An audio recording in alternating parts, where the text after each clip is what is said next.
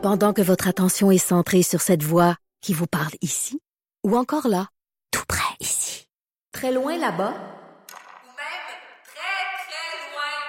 Celle de Desjardins Entreprises est centrée sur plus de 400 000 entreprises partout autour de vous. Depuis plus de 120 ans, nos équipes dédiées accompagnent les entrepreneurs d'ici à chaque étape pour qu'ils puissent rester centrés sur ce qui compte, la croissance de leur entreprise.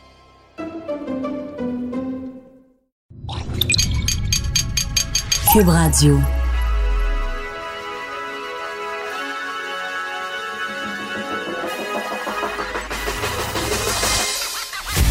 Jonathan Trudeau. Joe, Trudeau et Maude Boutet. Franchement dit. Cube, Cube Radio. Bon début de semaine aujourd'hui, on est lundi le 30 septembre 2019, première journée de la semaine, mais dernière journée du mois. Oui, oui, c'est le mois d'octobre qui, euh, qui, euh, qui se pointe Ben oui. euh, à nos portes. Déjà, déjà, mon nom est Jonathan Trudeau, bienvenue à Franchement dit à Cube Radio. La voix que vous venez d'entendre, c'est la merveilleuse et douce voix de Maude Boutet. Salut Maude. Oui, bon matin, bon matin. Tu sais, c'est le 30 septembre, donc on peut se permettre aujourd'hui de faire une blague que euh, pas mal tout le monde va faire, une blague qui est complètement dépassée, mais que je vais quand même faire euh, ce matin. Alors, euh, Q, Fred.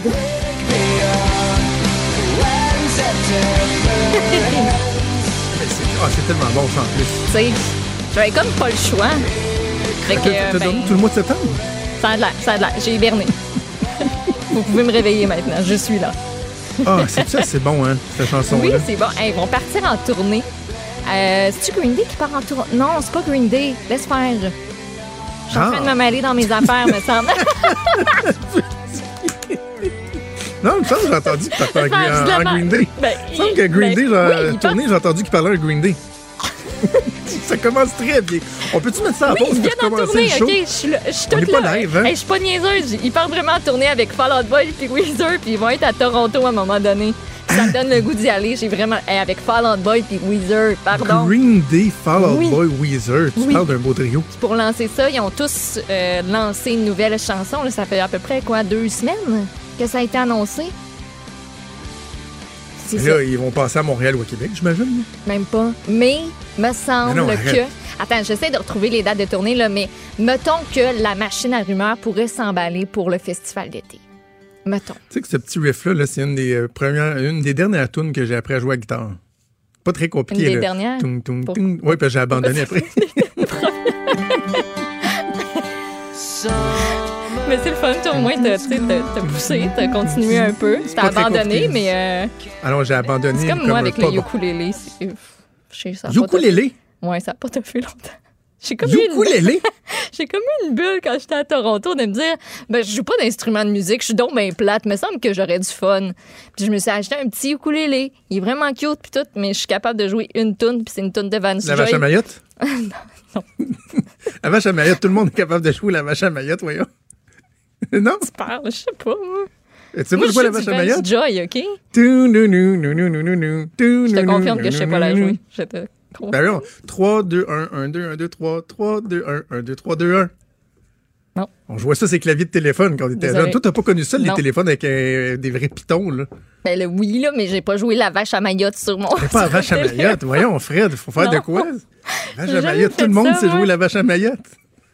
OK. Ben là, trouvez-moi ça. Peut-être que ça va me dire de quoi si vous me la faites Ben entendre. là, Fred, ça dit quelque chose, j'espère, la vache à Mayotte? Il est en train de chercher, là. Il est, euh, ça, ça, ça, tourne- ça tourne fort dans la régie. Ça y va. OK. On peut la chanter. Euh, Tu l'as chanté tantôt, Joe, là. Vas-y. Ben, euh, ben non, mais je la, je la connais juste en chiffres, je connais pas les paroles. Moi, c'est juste 3, 2, 1, 1, 2, 3, 2, 1, 3, 2, 1, non, 1, 2, en tout cas, je me- En plus, c'est se pour des chiffres. Ça va pas bien. ça me prendrait un clavier mais devant tout le moi. monde connaît ça. 3, 2, 1, 1, 2, 1, 2, 3. 3, 2, 1, 1, 2, 3, 2, 1. Voilà, c'est ça. Yes, tout que J'ai jamais joué ça sur ton téléphone, mais voyons Non. encore, Lynn. Mais non, faut croire que j'ai pas eu autant de temps à perdre que toi, je sais pas. Si on, si mettons, je compose sur un haut-parleur, Attends. Mettons qu'on fait ça live, là. mettons, non, mais non, c'est ça, tu peux pas, euh, ah, maudite technologie. pas. Technologie de Non, ça marche pas. OK. On essaiera de. Je, je- je te montrerai ça une autre fois. Mais euh, ukulélé, là, faut que Ah. tu sais- si tu sais jouer du ukulélé, c'est parce que tu sais jouer de la guitare. C'est le même principe. C'est des Ben accords, non. mais plus petits, plus ramassés, non? Ben, il y a bien moins d'accords, puis c'est bien moins compliqué. Ça trop que toi. Elle est morte, la tête Tu elle est dans la tête Eh, dans tu vois, je, je, Elle je connaissais elle pas est les paroles. La tête dans la porte. Voyons, c'est bien élevé, ça. Ah, YouTube, hein? Elle est morte la tête dans la porte? Qu'est-ce que c'est ça? Elle est la tête dans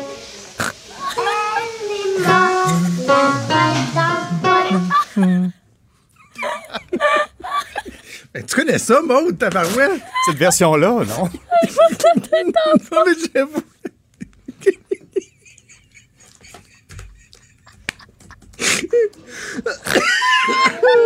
Encore une fois.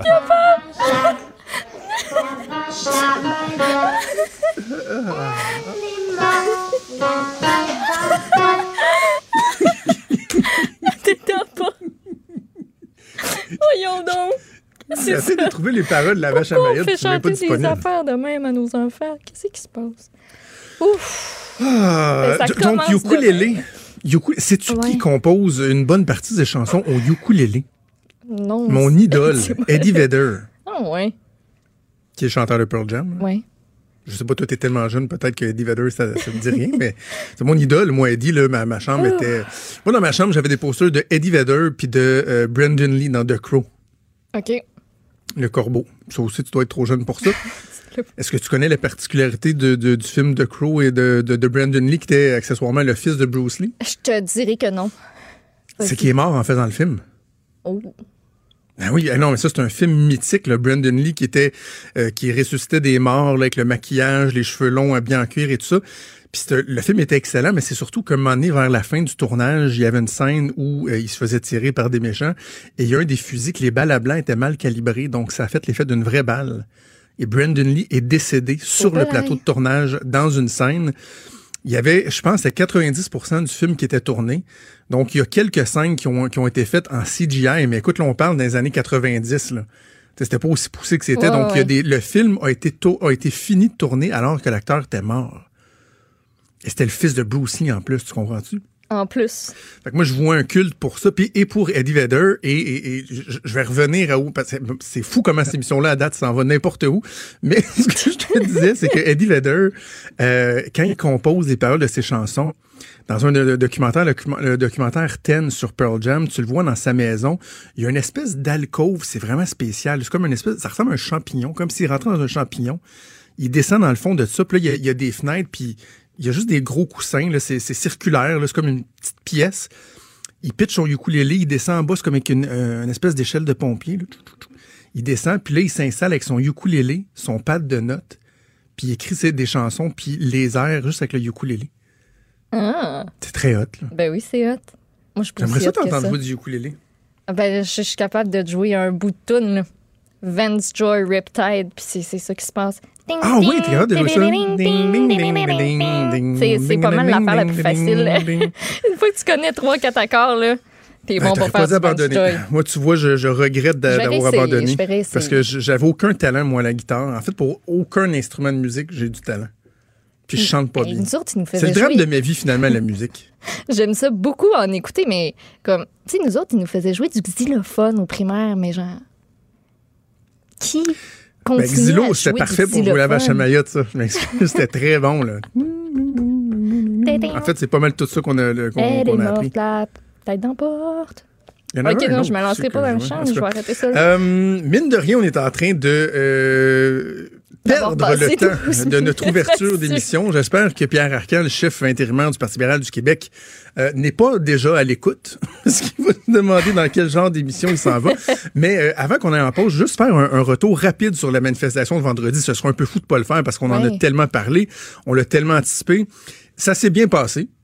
Ça s'est très, très bien passé. Ouais. Et si je te posais la question, euh, je te prends de cours, je t'ai pas dit que je te pose cette question-là, Ah mais oui. le truc, l'image, ça peut être une pancarte, une parole, une, une photo, peu importe, qu'est-ce qui t'aura le plus marqué?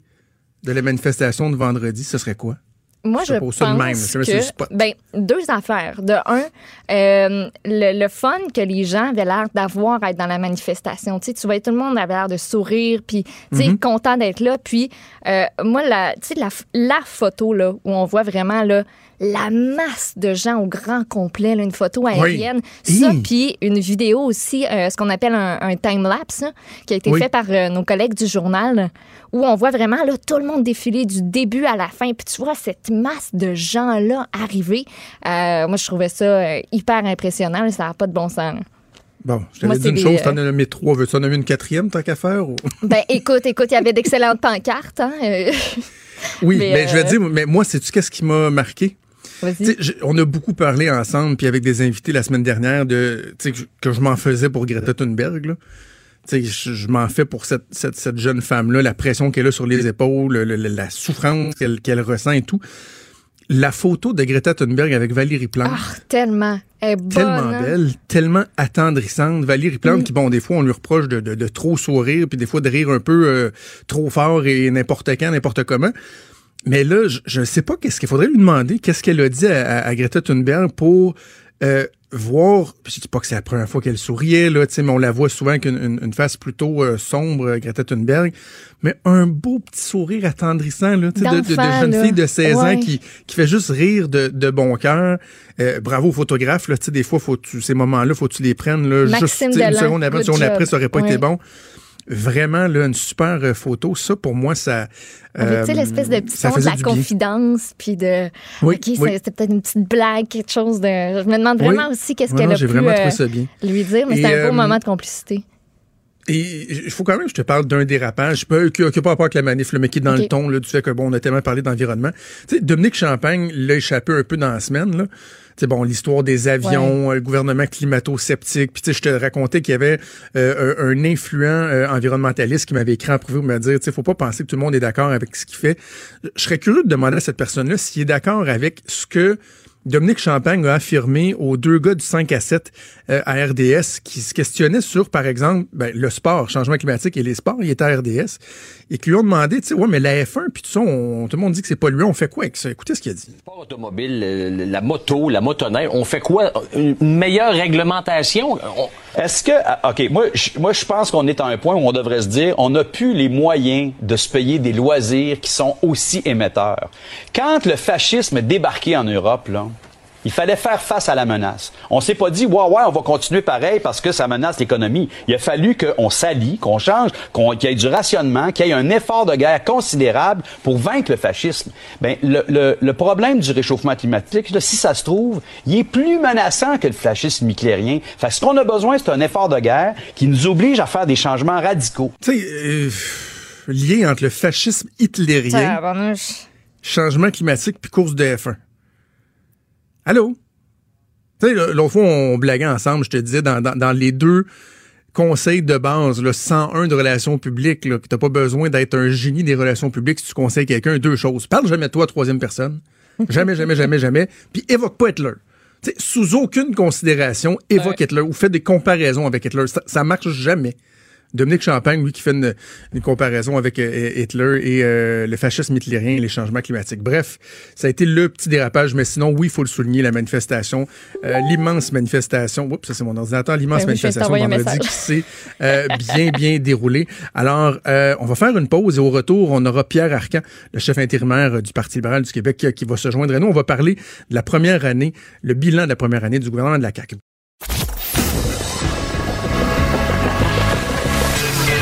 Franchement dit.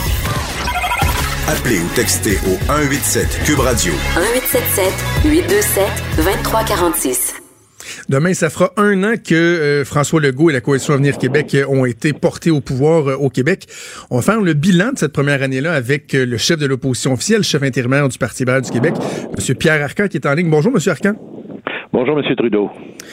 Euh, merci d'avoir accepté l'invitation. Avant qu'on débute l'entrevue, je veux faire entendre à nos auditeurs euh, une, une portion de la vidéo que vous avez mis en ligne sur les médias sociaux un peu plus tôt euh, ce matin parce que vous, à votre façon, vous avez voulu souligner ce premier anniversaire. On écoute. Ça fait un an que la CAQ a pris le pouvoir. Ils vous ont promis mer et monde. Après un an, c'est quoi leur bilan? C'est des sinistrés abandonnés une fois l'eau retirée. C'est des stationnements toujours payants, des temps d'attente plus longs à l'urgence et moins de services en région. C'est des classes de maternelle 4 ans à 1 million de dollars pour 6 enfants. C'est votre argent des trop perçus qui ne reviendra jamais dans vos poches. C'est moins de transparence et de reddition de comptes à l'intérieur d'investissements c'est des régions, des entrepreneurs qui On écoute ce- cette vidéo, M. Arkham, on a l'impression qu'on est euh, en campagne électorale, non? Vous trouvez pas? Il y a, il y a- il y a un petit ton, là, euh, que- annonce de publicité de campagne électorale? Ben, dites-moi dans ce qu'on a dit qui était faux, là. Alors, euh, Mais- on a mis fait, des points très précis sur euh, ce qui existe. Et vous savez, moi, le point que je veux faire dans ça, euh, très sincèrement, la question qu'il faut se poser après un an, Mhm. c'est qu'il y a quatre éléments très importants au Québec. Il y a la question de l'éducation, il y a la question de la santé, il y a la question de l'environnement, puis il y a la question aussi de ce que j'appelle la pénurie de main-d'œuvre. La question qu'il faut se poser, c'est dans le travers ces quatre éléments-là, est-ce qu'il y a vraiment eu des améliorations significatives? C'est ça la question qu'il faut se poser. Parce que j'écoutais donc la, la vidéo qui est quand même assez longue, c'est une, une minute quinze de, de dossiers comme ça que vous euh, nomenclature qui est effectuée par des membres de la députation. Et en même temps, M. Arcan, je mets ça en parallèle avec le, le sondage léger qui a été publié en fin de semaine dans le journal qui démontre que c'est 64% des Québécois, 74% des euh, francophones qui se disent satisfaits du travail du gouvernement. Est-ce est-ce qu'il n'y a pas une déconnexion ou comment vous l'expliquez, ce, ce- cette satisfaction-là? Ben, d'abord, premièrement, il faut euh, bien se rendre compte que jamais un gouvernement a pris le pouvoir euh, au Québec avec une telle situation financière. On avait un surplus budgétaire, là, quelque part entre 4 et 5 milliards. C'était tellement énorme que même, si vous vous rappelez, au début de son mandat, M. Legault avait dit, ah, c'est pas tant que ça, c'est 2 milliards. La réalité, là, c'est qu'il y avait beaucoup, beaucoup d'argent dans euh, la caisse dans un premier temps. Donc, il avait comme gouvernement la marge de manœuvre pour euh, faire en sorte qu'il puisse euh, faire beaucoup de choses et entreprendre beaucoup que c'est de grâce à vous. Ben, en, en grande partie. Un petit peu grâce à vous, c'est ça que vous me dites. Ben, disons que, euh, de- ah, écoutez, vous savez, toute la question qui touche les Québécois, toute la question de leur fierté, hein, c'est que les Québécois sont contents de voir au Québec actuellement que l'économie, de façon générale, elle est très bonne. On a vraiment repris au cours des dernières années, euh, de façon assez éclatante, je pense, euh, les rênes de l'économie et cette économie-là roule euh, très bien actuellement au Québec. Mais en même temps, euh, justement, vous mentionnez le, le- le terme fierté, ça revient beaucoup, beaucoup dans le, dans le discours de François Legault, dit que bon, les Québécois lui parlent de ce sentiment de fierté-là. Puis, sincèrement, euh, Monsieur Arcan, c'est vrai qu'on a l'impression que les Québécois, de façon majoritaire, sont assez fiers de leur gouvernement. Tu sais, je, comprends la bonne situation économique, mais en même temps, euh, puis, puis on va aborder les dossiers qui, euh, qui sont problématiques. Inquiétez-vous pas, c'est pas, pas ça le but. Mais il reste qu'il y a un constat, les Québécois dans l'ensemble sont satisfaits de ce gouvernement-là. Est-ce que c'est de la naïveté, c'est de la poudre yeux, c'est comment qu'on l'explique ben, au-delà de la bonne situation économique? D'abord, M. Legault a fait beaucoup, beaucoup de promesses et puis donne un peu l'illusion qu'il va régler à peu près tous les dossiers possibles et imaginables. Euh, on s'aperçoit encore ce matin là avec l'histoire des maternelles 4 ans là, que la plupart des gens viennent des CPE et euh, nous, on n'est pas contre les maternelles 4 ans, mais on est contre les maternelles 4 ans mur à mur et euh, de la façon absolument très arbitraire et sans aucun plan que le gouvernement fait là-dessus. Alors, les gens ont eu 15 ans de gouvernement de façon ininterrompue, de gouvernement libéral. Les gens donnent une chance au gouvernement. Les gens euh, aiment avoir du changement lorsqu'ils pensent que c'est nécessaire. Alors, euh, ça fait un an qu'ils sont là. Euh, les lunes de miel euh, souvent arrivent lorsque les gouvernements euh, sont changés après 15 ans. Moi, je me rappelle, M. Charret me disait à un moment donné, vous savez, quand M. Mulroney a pris le pouvoir en 84, après 15 ans de, de Pierre Elliott Trudeau, si on veut, M. Charret me disait, on se levait le matin, puis on était extraordinaire, puis on se couchait le soir, puis on était encore plus extraordinaire comme gouvernement. Mais au bout d'un certain temps, ça a changé. Ça a beaucoup changé. Alors, euh, Sauf que l'exemple avec M. Charret, moi, j'ai- je faisais partie de ce gouvernement-là, M. Arcan, puis au bout d'un an, le taux de satisfaction, il n'était pas à 65 Oh, Non, je sais, je sais. mais M. plus avait fait à ce moment-là. On n'était pas dans la même situation économique, puis on- il y avait eu des, Ouais. euh, des modifications, des réformes assez profondes également qui avaient été entreprises. OK. Le sentiment du nationalisme, vous avez des, des membres de votre députation qui, qui ont exprimé ce- ce- cette préoccupation-là. Est-ce que le Parti libéral avait pas abandonné cette notion-là? Bon, je pense à, à Barrette, Sébastien Pou aussi qui l'avait évoqué, Marie Montpetit.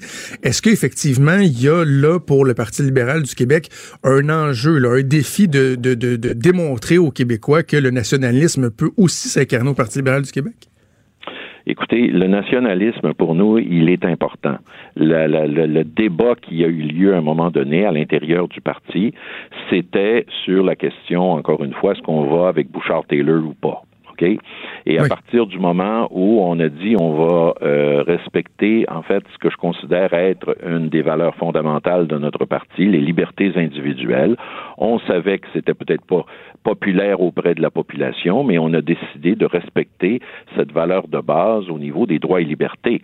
Maintenant, ceci étant dit, le nationalisme que nous voulons avoir, nous, comme formation politique, c'est un nationalisme rassembleur, c'est-à-dire la défense du Québec, euh, les efforts que l'on fait, entre autres, parce que je vais vous donner un seul exemple. Euh, il y a un dossier actuellement avec le fédéral qui, pour nous, est majeur, dont on ne parle pas pendant la campagne électorale, c'est les transferts fédéraux en santé. On parle de 14 milliards pour les 10 prochaines années. M. Legault a même pas mis ça dans ses demandes principales. Il me semble que c'est assez important. Tout le monde reconnaît qu'on euh, la population vieillit, on va avoir des maladies de plus en plus importantes au cours des prochaines années parce que les gens vieillissant, évidemment, euh, deviennent un peu plus malades, etc. On a besoin de ces transferts fédéraux en santé et on n'en parle pas pendant cette campagne électorale. Alors ça, c'est une forme, à mon avis, de demande qu'on fait à Ottawa, euh, le nationalisme au niveau de la culture, au niveau de nos entreprises québécoises, la fierté d'avoir des entreprises québécoises qui marchent. Alors, je pense que c'est un ensemble de facteurs, mais là où, évidemment, il y a eu un certain nombre de difficultés, c'est lorsqu'on euh, touchait les droits individuels. C'est ce qu'on pourrait appeler un peu les, les, morts de la CAQ.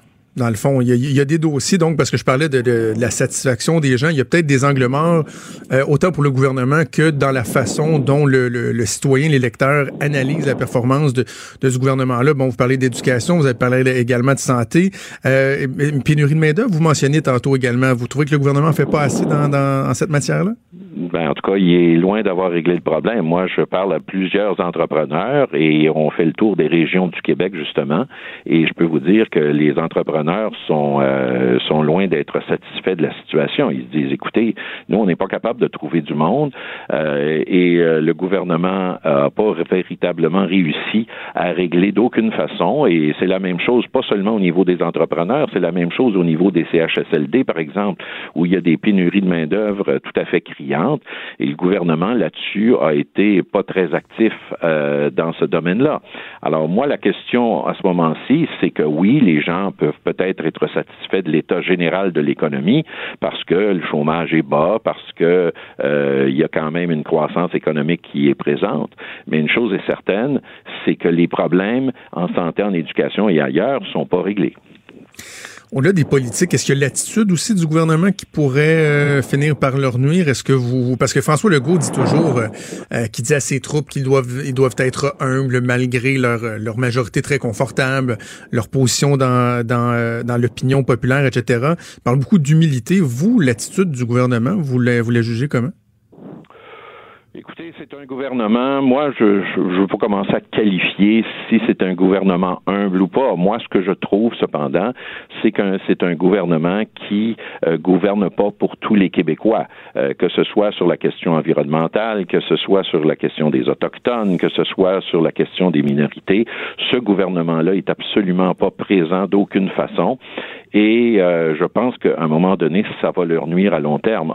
Quand une fois qu'on est au gouvernement, et vous le savez, M. Trudeau, vous avez été dans un gouvernement, vous êtes euh, le gouvernement de tous les Québécois, et ça, c'est extrêmement important. Vous devez faire en sorte, justement, que ce gouvernement-là, même ceux qui n'ont pas voté pour vous, euh, vous devez les écouter et vous devez essayer de les satisfaire.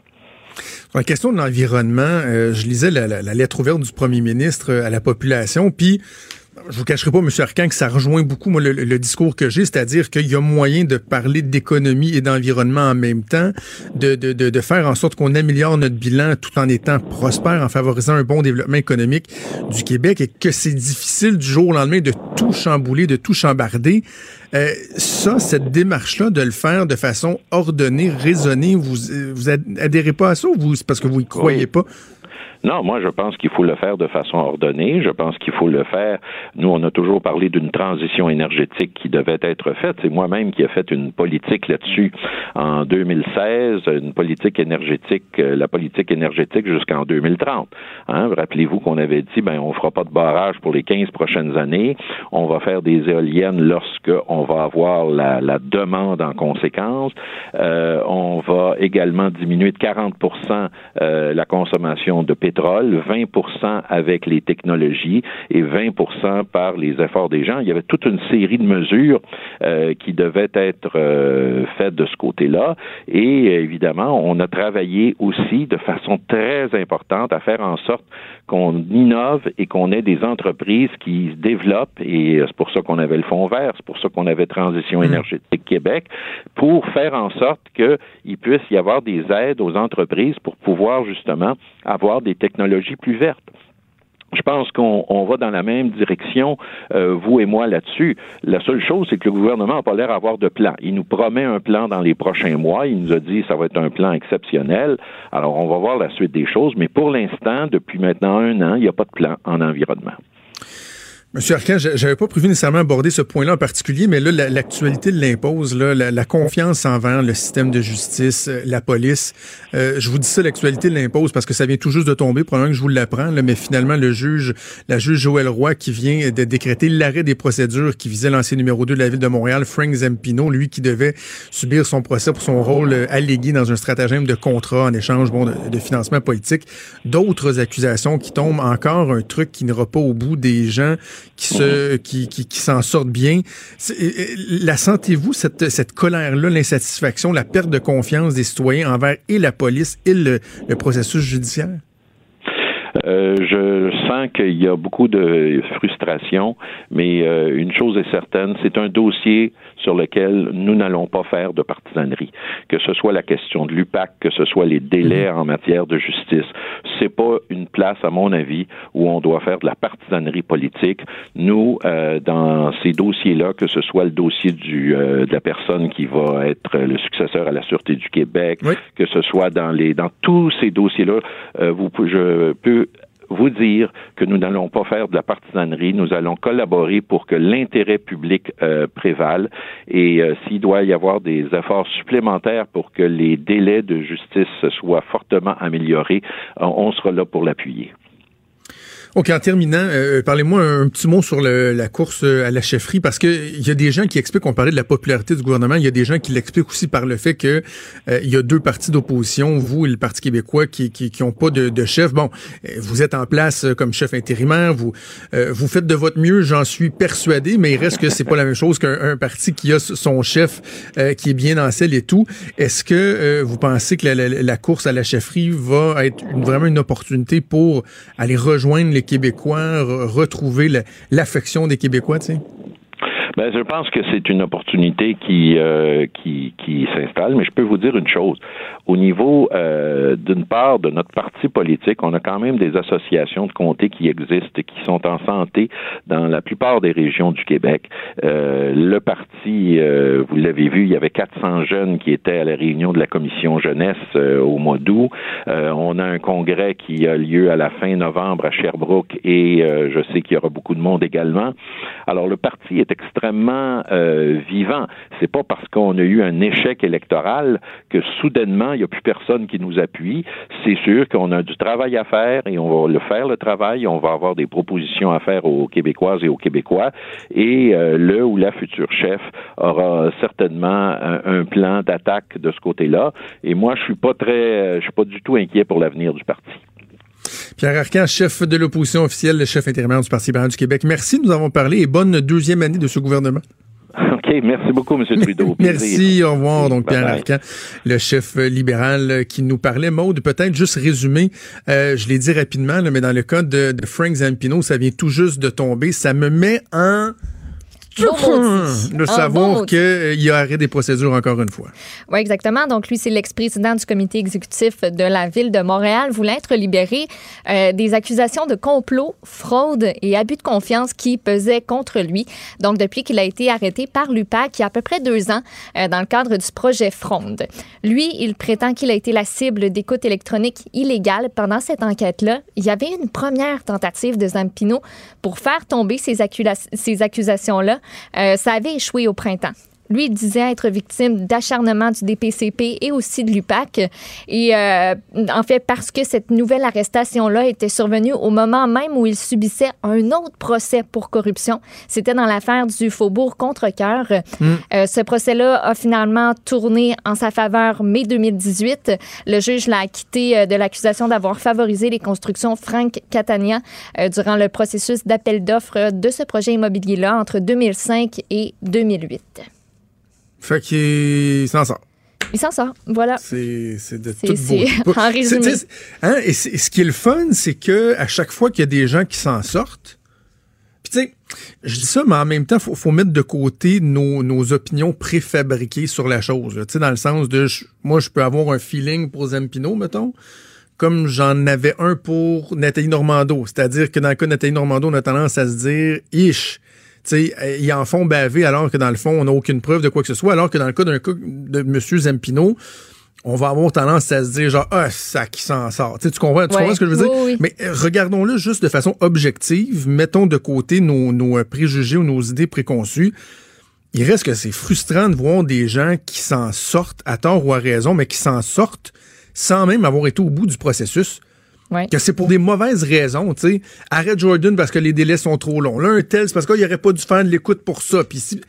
Hein, on peut-tu avoir un système qui est capable de juger de façon honnête, juste, euh, précise, transparente les gens, puis qu'on en arrive à un verdict, qu'ils soient coupables ou qu'ils soient non coupables. Moi, là, Maude, tous ces gens-là là, qui ont pu être accusés, là, qu'on parle de Gilles Vaillancourt, de Zempino, là, de, de Nathalie Normando d'un côté ou quoi que ce soit, qu'ils soient déclarés coupables ou non, je, je, je, je- comment je te dirais ça? Je m'en balance, moi, si, on est au bout du processus. Oui, que ça n'avait pas avorté avant. Tu sais? Là, c'est- d'un ridicule, c'est vraiment pathétique. Il va falloir voir aussi euh, ce qui va arriver avec. euh, il y avait sept autres personnes qui avaient été arrêtées au même moment que lui euh, en septembre 2017, dont Bernard Trépanier, qui était l'ex-solliciteur de fonds pour euh, Union. Montréal. Exactement. Ben, euh, ces sept autres suspects-là, euh, ça le dit pas, en fait, qu'est-ce qui, qu'est-ce qui va advenir de leur cas dans le cadre de cette même euh, enquête. Donc, ça reste, ça reste à voir aussi. OK. On va suivre ça. Merci, Maud. On fait une pause et on revient. Franchement dit. Jonathan Trudeau. Et Maud Boutet. Appelez ou textez au 187 Cube Radio 1877 827 2346. Cube Radio. Cube Radio. Et on va poursuivre en, en discutant de la campagne électorale qui bat son plein avec Emmanuel Latraverse. Salut, Emmanuel. Bonjour. Euh, revenons un peu sur euh, l'actualité de la fin de semaine. Peut-être des gens qui n'ont pas vu cette nouvelle-là passer, mais il y a eu un petit imbroglio, un, petit problème de perception, une, petite gestion de crise du côté d'Andrew Scheer, alors que le Globe and Mail a sorti des informations concernant l'exactitude de sa biographie, de son CV. Euh, Est-ce qu'il y a, y, a-tu un problème là où on s'en fait pour pas grand-chose? Qu'en tout cas il y a un certain problème là. Ça fait euh, ça fait depuis que Andrew Scheer est en politique qu'on le décrit comme euh, quelqu'un ayant été courtier d'assurance. C'est moi ça me dérange pas là dans la vie, mais on- il était courtier d'assurance avant d'être élu à la Chambre des communes. Tu sais, c'est la phrase là. Et donc dans le cadre de la campagne électorale, le Globe and Mail a fait un gros gros gros profil là, sur euh, sur Andrew Scheer et dans le cadre de la recherche et tout ça, ben ils se sont rendus compte que finalement il n'a jamais été courtier d'assurance. Il faisait davantage du travail clérical Ouais. dans un chez un courtier d'assurance là euh, dans sa ville euh, où il habitait à, à, à Regina. Alors ça ça soulève certainement des questions, surtout pour un parti qui euh, s'est tellement moqué de Justin Trudeau parce qu'il avait juste été professeur, tu sais. Ouais. Puis surtout pour un premier ministre qui reproche à Justin Trudeau aussi de ne pas savoir c'est quoi la vraie vie hein, euh, des familles de la classe moyenne parce qu'il vient d'une famille privilégiée, millionnaire, etc. Alors que lui, objectivement, il a passé la plus grande partie de sa vie euh, professionnelle comme député à vivre euh, grâce aux deniers publics aussi. Là. Donc, euh, je pense pas que c'est le genre de truc qui va faire basculer la campagne de M. Scheer, mais je pense que c'est le genre d'élément qui, euh, qui, qui fragilise son image et c'est certainement le genre de controverse dont il n'y avait pas de besoin. T'sais. Parce que il faut que pour que les gens comprennent, euh, on parle pas ici par exemple d'usurpation euh, d'identité ou de pratique illégale d'un métier. Mettons quelqu'un qui a exercé la médecine alors qu'il n'était pas médecin ou quoi que ce soit, parce que il y a euh, des, des, des, des, des organismes qui régissent le travail de courtier qui ont dit ben effectivement que tu peux faire certains éléments associés au métier de courtier sans avoir eu ta licence, officiellement. C'est ça. Donc, tu sais, on a joué un peu sur les mots, mais en même temps, on n'est pas dans euh, la commission de, de, gestes criminels, par exemple. À moins que je me trompe. Là. Ben, les, inutile de dire qu'en campagne électorale, les libéraux ont sauté là-dessus en demandant une enquête des, euh, des autorités pertinentes en, en Saskatchewan, etc. L'argument de la campagne de M. Scheer, c'est que c'est une fausse controverse parce que lorsqu'il travaillait dans ce, chez ce courtier d'assurance, il était en voie d'obtenir sa licence, puis qu'il s'est lancé en politique après et que donc c'était plus euh, nécessaire, etc.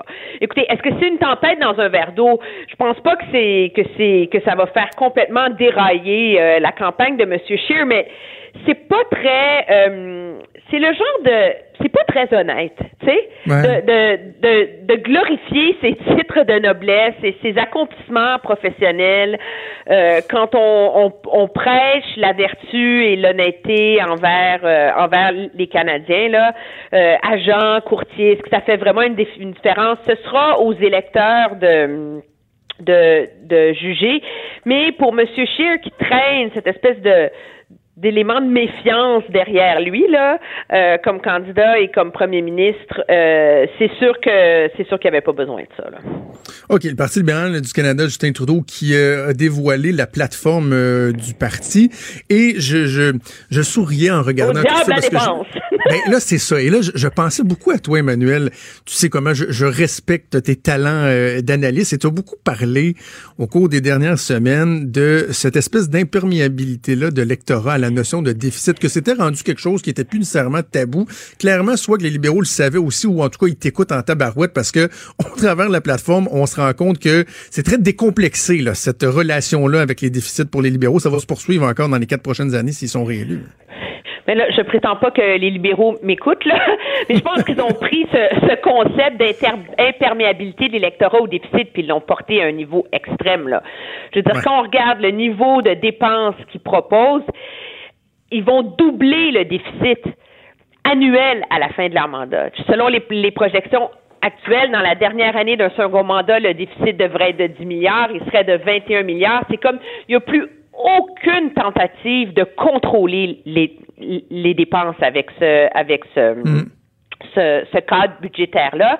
Et là où je pense que moi, il y a un risque, c'est Là, ils viennent comme de faire. Est-ce que c'est la, est-ce que c'est la goutte qui fait déborder le? Oui. C'est bien de dire que les Canadiens sont immunisés contre les déficits, ils en feront pas une maladie, etc. Ça va, mais ça tient comme discours tant qu'il y a une cohérence à cette idée des déficits, tant que tu peux les présenter comme des investissements dans les infrastructures, dans la lutte contre les inégalités. Tu sais, donc il faut qu'il y ait une cohérence autour de ça. Est-ce que quand vraiment tu ouvres les vannes et tu dépenses sur à peu près tout ce qui passe par la tête par objectif strictement clientéliste, est-ce que là, tu vas pas trop loin? Je pense que ça va devenir un enjeu de la campagne électorale maintenant, parce que Emmanuel, ding ding ding camping. Tu sais, ding ding ding camping, parce que d'ailleurs, les conservateurs, ding, ding, ding on, en parlait vendredi, les conservateurs qui ont dit, bon, certains diront qu'ils sont peut-être pas les mieux placés pour parler de, de, de, de, tout ce qui touche les armes à feu, mais hier, ils ont dit, on remarquera que les libéraux mettent plus dans leur plateforme sur quatre ans pour le camping, 525 millions que ça va coûter la promesse pour payer des vacances en camping à 2000 pièces de la famille, alors qu'ils vont mettre 400 millions pour la prévention des crimes par arme à feu. Donc, camping est plus... On a ouvert les vannes. 525 millions pour le camping. Il n'y a rien de trop beau, là. Non, non, mais c'est fou, je veux dire, il, s'agit d'aller voir le cadre financier des libéraux à la page. Ça dure, trois pages. Là, le nombre euh, de formes de dépenses à coût de 10, 20, 30, 100, 200, 1 milliard, etc. Et le problème, justement, c'est qu'il n'y en a pas de de cohérence. Je pense que si tu avais eu un gouvernement qui avait dit aux Canadiens, on a investi dans les infrastructures, on a lutté contre les inégalités. Maintenant, le plus grand défi de notre société, c'est l'environnement. On va continuer à creuser le déficit, mais pour nous donner les moyens de prendre le virage climatique, je pense que ça se défendrait absolument dans le contexte actuel. Mais là, c'est même pas ça. Quand on prend toutes les autres mesures là, très clientélistes pour gagner tel comté, puis tel autre, etc. Chez les ben, jeunes. C'est beaucoup plus que ce que le gouvernement va mettre pour les mesures environnementales. Alors, c'est ça le problème, c'est qu'il y, y, a cette impression de saupoudrage. Euh, et je pense que c'est ça qui, à la longue, alimente, euh, alimente le, le, le cynisme, d'autant plus que M. Trudeau a pas le bénéfice euh, du doute dans, dans cette campagne-ci et il fait une hmm. campagne tellement négative contre son adversaire conservateur qu'à un moment donné, il faut qu'il soit prêt à recevoir la critique de manière aussi cinglante. Là. Et là, il a définitivement ouvert la porte euh, à ses adversaires. Là. Un mot sur les géants du web, c'est quand même un changement de cap important. Les libéraux, bon, on se souviendra toute la saga avec Mélanie euh, Joly et Netflix, l'entente avec Netflix, le refus de taxer euh, les géants de, ce monde comme Netflix. Là, finalement, euh, autant au niveau des impôts que de la taxe, finalement, les libéraux qui, changent d'idée. là. Oui, mais moi j'ai un malaise sur la dont ils font. Depuis le début de ce débat sur la taxation des géants du web et etc., tout l'argument, c'est que ces entreprises étrangères-là siphonnent les revenus des créateurs canadiens que ce soit des créateurs euh, euh, artistiques, des créateurs des salles de nouvelles, etc., etc., etc. Et que donc, il est nécessaire à ce chapitre-là le rééquilibrage.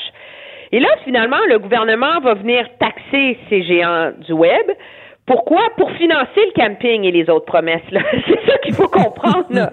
Donc, c'est pas on va taxer les géants du web pour rééquilibrer le monde médiatique, le monde de la publicité et euh, niveler le terrain pour les créateurs canadiens.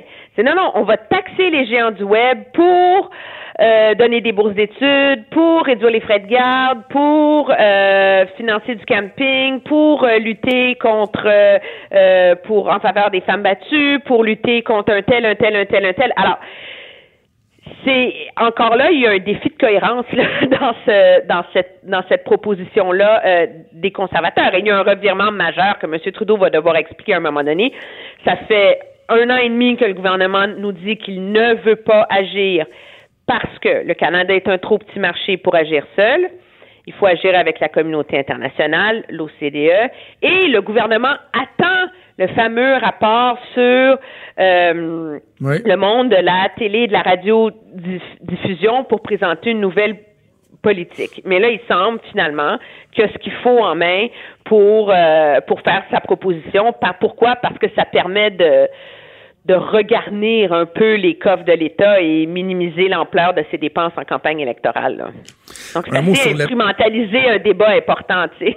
Oui, oui, oui. Emmanuel, avant qu'on cesse absolument, euh, je veux qu'on se parle du face-à-face de TVA qui va être présenté mercredi 20h. Jusqu'à quel point les enjeux sont, sont immenses? Puis, je, je le sais, je prêche pour notre paroisse, mais quand on pense aux deux autres débats qu'il y aura en anglais et en français, où ils vont être six, que ça risque d'être un peu dilué, ça peut être cacophonique. La formule des face-à-face où là, il y aura quatre chefs qui vont être là. Il y en a deux qui seront pas là. Elisabeth May, Maxime Bernier euh, ne seront pas autour de la table.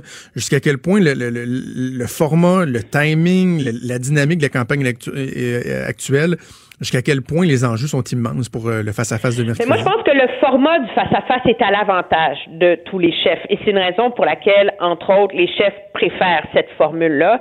Maintenant, l'ajout du Québec, c'est tellement serré dans le reste du pays, euh, dans le 950, les banlieues de Toronto, dans les banlieues de Vancouver, que euh, le Québec est un terrain de jeu, euh, un terrain électoral essentiel. Et il n'y a aucun des chefs peut-être à part M. Blanchette, là, jusqu'ici, qui a vraiment réussi à se démarquer au Québec. Donc, il y a un test crucial pour eux. Pour, pour M. Scheer, c'est de montrer qu'il est un premier ministre en attente, là, et qui est capable de comprendre euh, et de rassurer les Québécois qui n'est pas un M. Harper. M. Singh doit essayer de toucher le cœur des Québécois là, pour qu'ils pour qu'au moins ils puissent sauver un ou deux comtés, mais c'est important là, dans ce contexte-là là, pour, pour Ben oui. l'avenir du, N- du NPD. Et M. Trudeau, il a perdu tellement de capital politique au Québec que sa seule bouée de sauvetage, c'est euh, c'est de s'attaquer euh, à M. Scheer, moi je pense. Et c'est ça aussi qui facilite l'ajout de M. Blanchette. C'est que plus le bloc est haut, plus ça sert les libéraux, hein? Parce que le bloc oui. enlève des votes au, au Parti conservateur. Donc, c'est M. Blanchette qui rentre dans le terrain de ce face-à-face-là avec la position la plus enviable, je dirais. Bien que jusqu'ici aussi, il y a eu le beau jeu de faire une campagne sans euh, jamais être attaqué, critiqué, sans avoir à, à défendre euh, ses choix. Là, ça risque quand même d'être plus difficile là, parce que c'est un débat. Là, il n'y aura plus la, la free ride qu'il y a eu jusqu'ici. Emmanuel, on va suivre ça avec toi mercredi à TVA. Puis en plus, nous, on va se reparler le vendredi. Donc, on va être quoi pratiquement 48 heures après le débat. On va avoir l'occasion de d'évaluer les retombées de ça. Merci. Toujours un plaisir. On se reparle vendredi. Il est franc et nuancé. Jonathan Trudeau. La politique lui coule dans les veines. Vous écoutez Franchement dit. C'est ce matin que sera rendu public euh, le rapport d'enquête de la commission Vien. hein. ça, c'est le juge à la retraite Jacques Vien qui euh, a, a- a mené de, de l'avant une enquête sur le sort euh, des Autochtones. Je vous rappelle que ça, ça faisait suite au reportage d'enquête hein, en octobre 2015 qui avait tellement fait jaser, Maud, on s'en souvient, une Oui. dizaine de femmes Avec autochtones raison. qui alléguaient, ben oui, qui alléguaient avoir été violées par des policiers de la SQ. Euh, finalement, au niveau légal, il n'y aura jamais eu de suite à ça. Ce qui, ce était quand même particulier. Mm. Mais il y a cette enquête-là, donc, qui avait été ordonnée. La presse qui a obtenu une copie du rapport préliminaire des constats qui sont assez troublants et assez sévères. On va en parler avec Michel Audette, qui est une leader euh, autochtone également, qui a été commissaire euh, auprès de l'enquête nationale des femmes et des filles autochtones disparues et assassinées. Ça, c'est l'enquête fédérale qui a rendu public son rapport il y a quelques mois. On va en discuter avec elle. Madame Audette, bonjour. Bonjour à vous.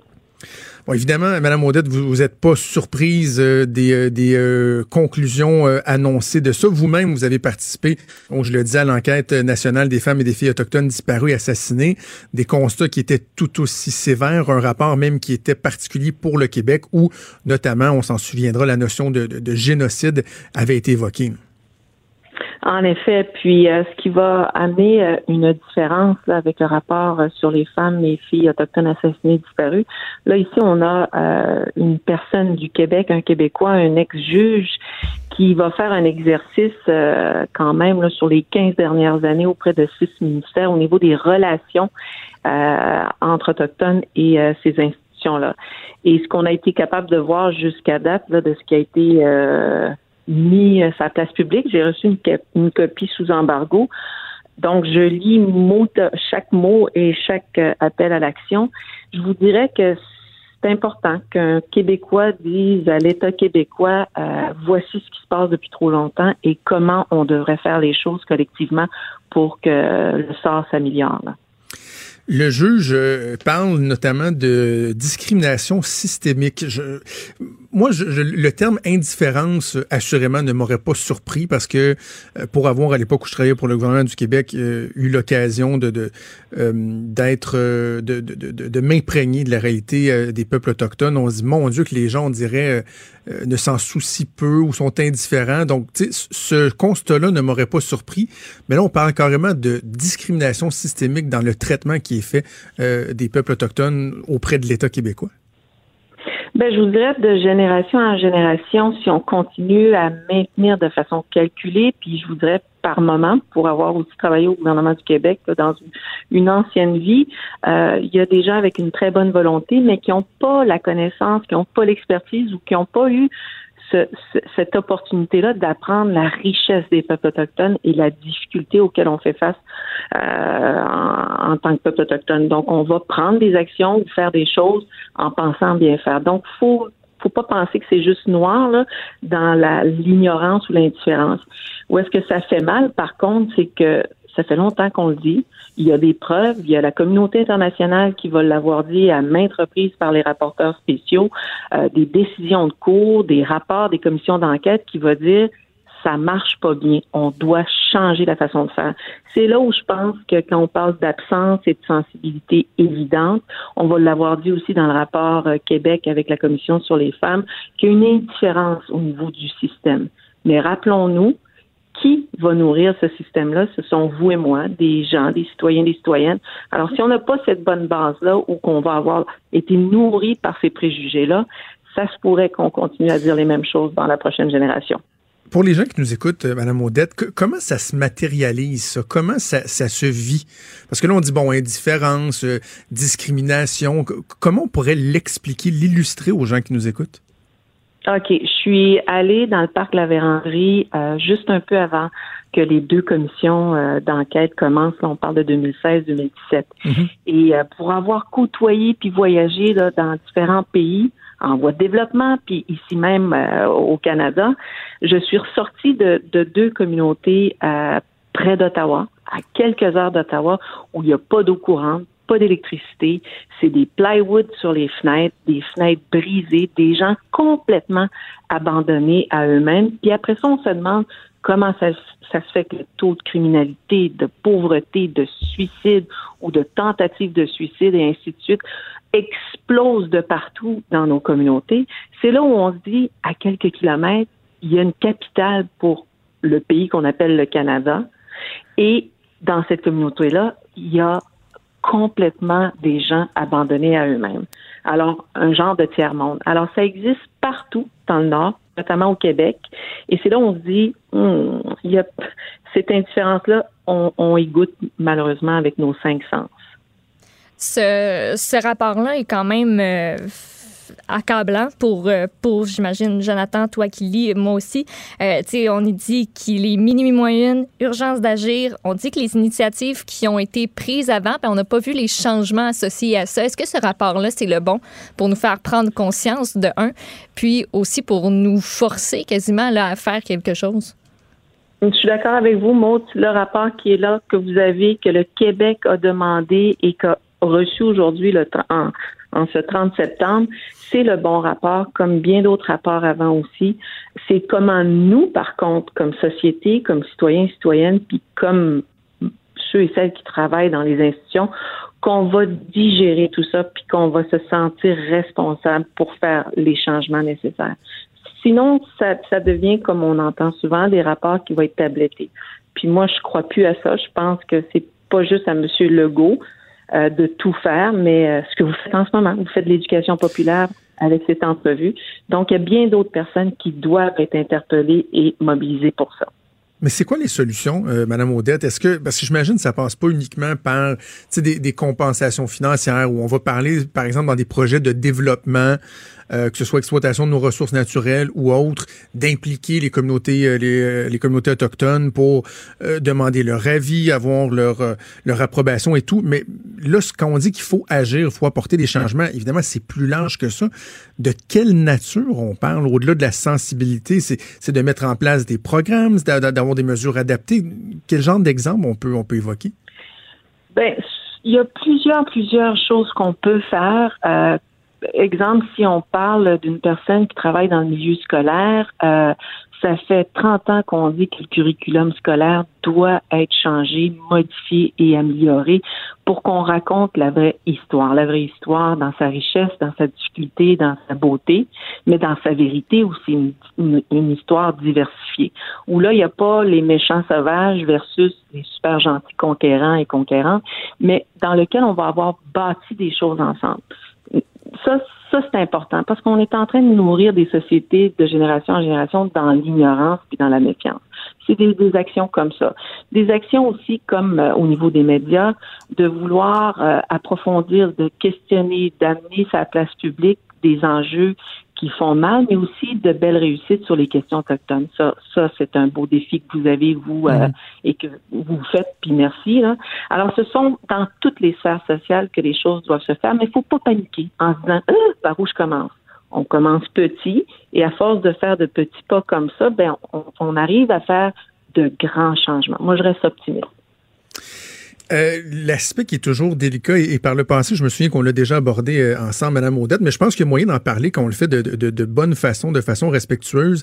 C'est euh, l'angle de aussi de la responsabilité des communautés autochtones. Est-ce que de leur côté aussi, il y a des efforts qui peuvent être faits pour, euh, pour, pour améliorer euh, la situation. Puis je, pense au défi d'intégration. Puis en fait, la question, moi, que, que j'ai déjà posée, que je pose, est-ce qu'il y a moyen de favoriser euh, de part et d'autre une meilleure intégration des communautés autochtones dans, dans la société québécoise sans se rendre à, au, au, sentiment de, de, de, de, colonisation ou de peuple assimilé? Est-ce que une meilleure intégration pourrait aussi faire partie de la solution? Ben, je pense qu'on l'intègre depuis 150 ans, là, la, la, la, la culture, qu'elle soit canadienne et québécoise. Là, on va l'intégrer, la rejeter, puis souvent, euh, c'est une relation amour-haine, je dirais dans mes petits mots à moi. Là. Mais ça, on l'intègre. Par contre, où est-ce que ça va devenir plus difficile, c'est lorsqu'on va proposer des solutions pour maintenir une santé collective et individuelle, maintenir nos enfants en santé puis nos communautés en santé. Nous avons des solutions, nous avons du vécu. Et là, les programmes et les services vont toujours, puis c'est mentionné dans le rapport vient, que c'est toujours de façon ponctuelle, court ou projet pilote. Alors, c'est difficile de sortir 150 euh, ans d'histoire d'oppression et de colonialisme en l'espace d'un gouvernement qui est là pour quatre ans ou cinq ans. Alors, il faut penser à long terme avec une collaboration et un savoir qui existe déjà sur le terrain. Ça, ça peut devenir des mesures gagnantes.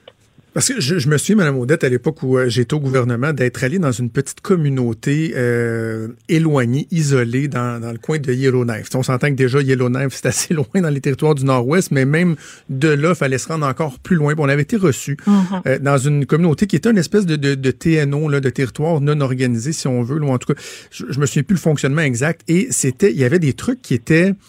Euh, qui, qui, nous déchirait l'âme. Le, le, la pauvreté, le, sort des jeunes, etc. C'était, moi, je resté marqué à vie par cette rencontre-là, qui était touchante, mais qui était bouleversante en même temps. Et quand on parlait aux autorités, on se disait, ben, pourquoi, par exemple, il n'y en a pas davantage qui est fait? Il y a des problèmes de toxicomanie pauvreté. Là, mais ces gens-là, tu sais, ils veulent pas l'aide nécessairement directe du gouvernement. Ils disent, on va s'arranger, on va s'arranger, mais par exemple, on a souvent parlé des, des fonds qui sont donnés, de, du manque de redevabilité de certains chefs de bande qui, qui, ont des gros, gros, gros salaires pendant que les gens des communautés, eux autres, crèvent de faim. C'est un peu en ce sens-là que je me dis, est-ce que du côté des communautés aussi, il y a des gestes qui pourraient être posés pour, pour, pour, pour favoriser là, la, la, la, la, recherche de, de solutions et tout? Là? Oui, puis d'ailleurs, j'ai pas répondu à votre première question sur la responsabilité. Merci du rappel. Oui, ça c'est clair que qu'on soit membre d'une Première Nation ou euh, on habite à Gatineau, nos leaders, nos élus ont cette responsabilité-là. Euh, sur chaque dollar qu'on va recevoir et qu'on doit investir dans les programmes ou services, etc., on a cette responsabilité-là là, euh, comme, comme, comme élu. Alors, je, je, je, la renvoie aussi à, à mon monde là, dans les communautés c'est clair. Euh, souvent, je vais être très critique en disant, ben, regardez, là, on, on, va avoir été 150 ans obligés à, à développer une, relation avec le gouvernement fédéral dans lequel jamais on nous a obligés légalement, moralement, éthiquement et spirituellement à rendre des comptes à nos, à nos membres. Jamais. Jamais, mm. jamais, jamais. Donc là, le mouvement des femmes, puis je vais en, en faire partie, de dire non, non, non, faut renverser ça pour dire que vous devez vous aussi avoir ce sentiment d'urgence, puis de responsabilité, puis de transparence. Ça se fait, mais pas assez, puis il faut continuer faut continuer. Madame Odette, vous, vous consacrez votre vie euh, à cette cause-là. Euh, vous méritez tout notre respect pour ça. D'ailleurs, je vous fais un oh. clin d'œil en disant que j'ai déjà mentionné que vous auriez fait une très bonne gouverneure générale Je vous l'avais même écrit, ça vous intéresserait pas ça. Mais, mais au-delà du clin d'œil, euh, avec tous les efforts, le, combat que vous venez depuis plusieurs années, quand vous voyez des rapports comme ceux-là, c'est quoi votre degré d'optimisme? Est-ce que vous dites, bah, là, je pense qu'on est près de quelque chose, ou au contraire, vous êtes méfiante, puis vous vous dites, oh, ça va être encore tabletté, on va tourner en rond encore? Ben, à une certaine époque, oui, j'étais très méfiante puis amère, puis j'ai décidé de changer parce que j'ai le goût de vivre ou de survivre. Là, je vais être sincère avec vous. Et de chaque petit gain qu'on a comme ça ou de grand gain, c'est de, de d'y rendre hommage, d'y donner vie, puis de le mettre sur la place publique pour éduquer puis sensibiliser. Puis là, on a un Québécois qui dit au peuple québécois, let's go, faut que ça change. Donc, on, on- est-ce que je suis satisfaite à 100% Ça serait vous mentir parce que, évidemment, on a, même dans notre propre rapport de l'enquête nationale, on pouvait toujours être meilleur. là. Alors, moi, je me dis, ce sont des pas importants. Euh, qu'il faut continuer à, à honorer et à rendre vivant par le biais de, de, de, de l'information, l'éducation. Mais mercredi, le premier ministre nous a invité certaines personnes ou beaucoup de personnes à aller écouter ce qu'il va dire à l'Assemblée nationale. Alors vous entendez, vous comprendrez que mon cœur, mes yeux, mon esprit et toute mon énergie va être très, très, très sensible à chaque mot qui va sortir euh, de ce Oui, parce que le, le- le rapport suggère même que l'État québécois s'excuse hein, au peuple autochtone. Oui, oui, c'est ce qui semble dire, euh, c'est c'est ce qu'on semble entendre. Alors, s'il y a une excuse, tant mieux, c'est important. Mais c'est, les, les mots, c'est bien, mais les gestes sont, sont pas mal mieux. Et, hein. et voilà, et voilà. Alors, euh, j'ai bien hâte. Bon, ben, on va peut-être se croiser ici à l'Assemblée nationale mercredi. Michel Audette, c'est un énorme plaisir de vous avoir parlé. Merci, au revoir à toutes les deux. Merci, Michel Audette, donc leader autochtone, une femme que je respecte énormément, Maude, Oui. qui a été commissaire euh, dans le cadre de l'enquête nationale des femmes et des filles autochtones disparues euh, et assassinées. Cette femme-là, si vous connaissez pas Michel Audette, euh, faites une petite recherche sur Internet, tapez son nom. Euh, vous peine. allez avoir pas mal de temps consacré à écouter des reportages qui ont été faits sur elle, à lire des trucs. L'ancienne leader euh, de communauté autochtone a eu une vie euh, qui a pas été évidente elle-même. hein, cette réalité-là, elle l'a connue. Euh, sa vie même qui, qui, qui, qui, a été en jeu. Euh, une, une vie qui n'a pas toujours été facile, mais elle a décidé de consacrer sa vie à essayer de sensibiliser les gens. Et je, je trouve ça tellement important qu'on le fasse, euh, qu'on prenne le temps d'en parler, Maude, parce Ben oui. c'est une réalité qu'on qu'on connaît pas, qui, et pourtant qui, est- qui est collée sur nous. C'est chez nous, là. Ça se passe au Québec, au Canada. Exactement. Puis c'est pour ça que ce, ce rapport-là, point, c'est de se dire réveillez, là. Ce serait, ce serait comme le temps qu'on aille voir de, de ce côté-là, tu sais, qu'on arrête de, de penser à nous, nous, nous, puis qu'on aille voir à côté ce qui se passe. C'est pas toujours rose, hein. ça l'est rarement, tu sais. De temps en temps, on voit des reportages, mais c'est pas, c'est pas quotidien, puis il faut que ça devienne une priorité, puis c'est ça que ce rapport-là dit. Puis c'est c'est ça mon point, puis je suis content de l'avoir abordé avec Mme Audette, c'est que tu sais, si je te fais une image, là, si- mettons quelqu'un qui est, qui est en difficulté, qui est au sol, qui pris dans des sables mouvants, mettons, là, puis je te tends la main là, pour t'aider à te sortir. Moi, c'est ma responsabilité. Tu sais, je peux même juger que c'est un peu de ma faute si je t'ai laissé euh, caler dans des sables mouvants, mais je te tends la main, faut aussi que tu la saisisses. Oui, aussi, ça vient des T'sais, deux il, faut, côtés. il faut que tu la Mhm. saisisses, cette main-là. Donc, c'est cet angle-là, moi, que je parle sur. Puis c'est pour ça que je dis c'est délicat, délicat parce que oui, ça, ça prend une meilleure intégration, puis il faut faire attention parce que il y a le respect des cultures. Tu sais, par le passé, ce qui s'est passé. euh, euh, la tragédie des, euh, des milliers de, de chiens inuits qui ont été assassinés par le gouvernement fédéral, qui ont été tués par le gouvernement fédéral il y a quelques décennies de ça, euh, pensant que on, on aiderait les Inuits en disant non, non, mais vous comprenez pas, maintenant c'est le skidoo, là. Tu sais, cette, cette tragédie-là, je sais pas si tu as eu l'occasion déjà d'en prendre connaissance, Maude, mais c'est le gouvernement fédéral qui a dit, regarde, là, arrivé dans la modernité, là, à cette heure, on se déplace en skidoo. Fait que les chiens, là, on va, on va régler le problème. Là. Tu sais, moi, quand j'étais à Coudjouac, là, les anciens parlaient de ça encore en pleurant à chaudes larmes. là.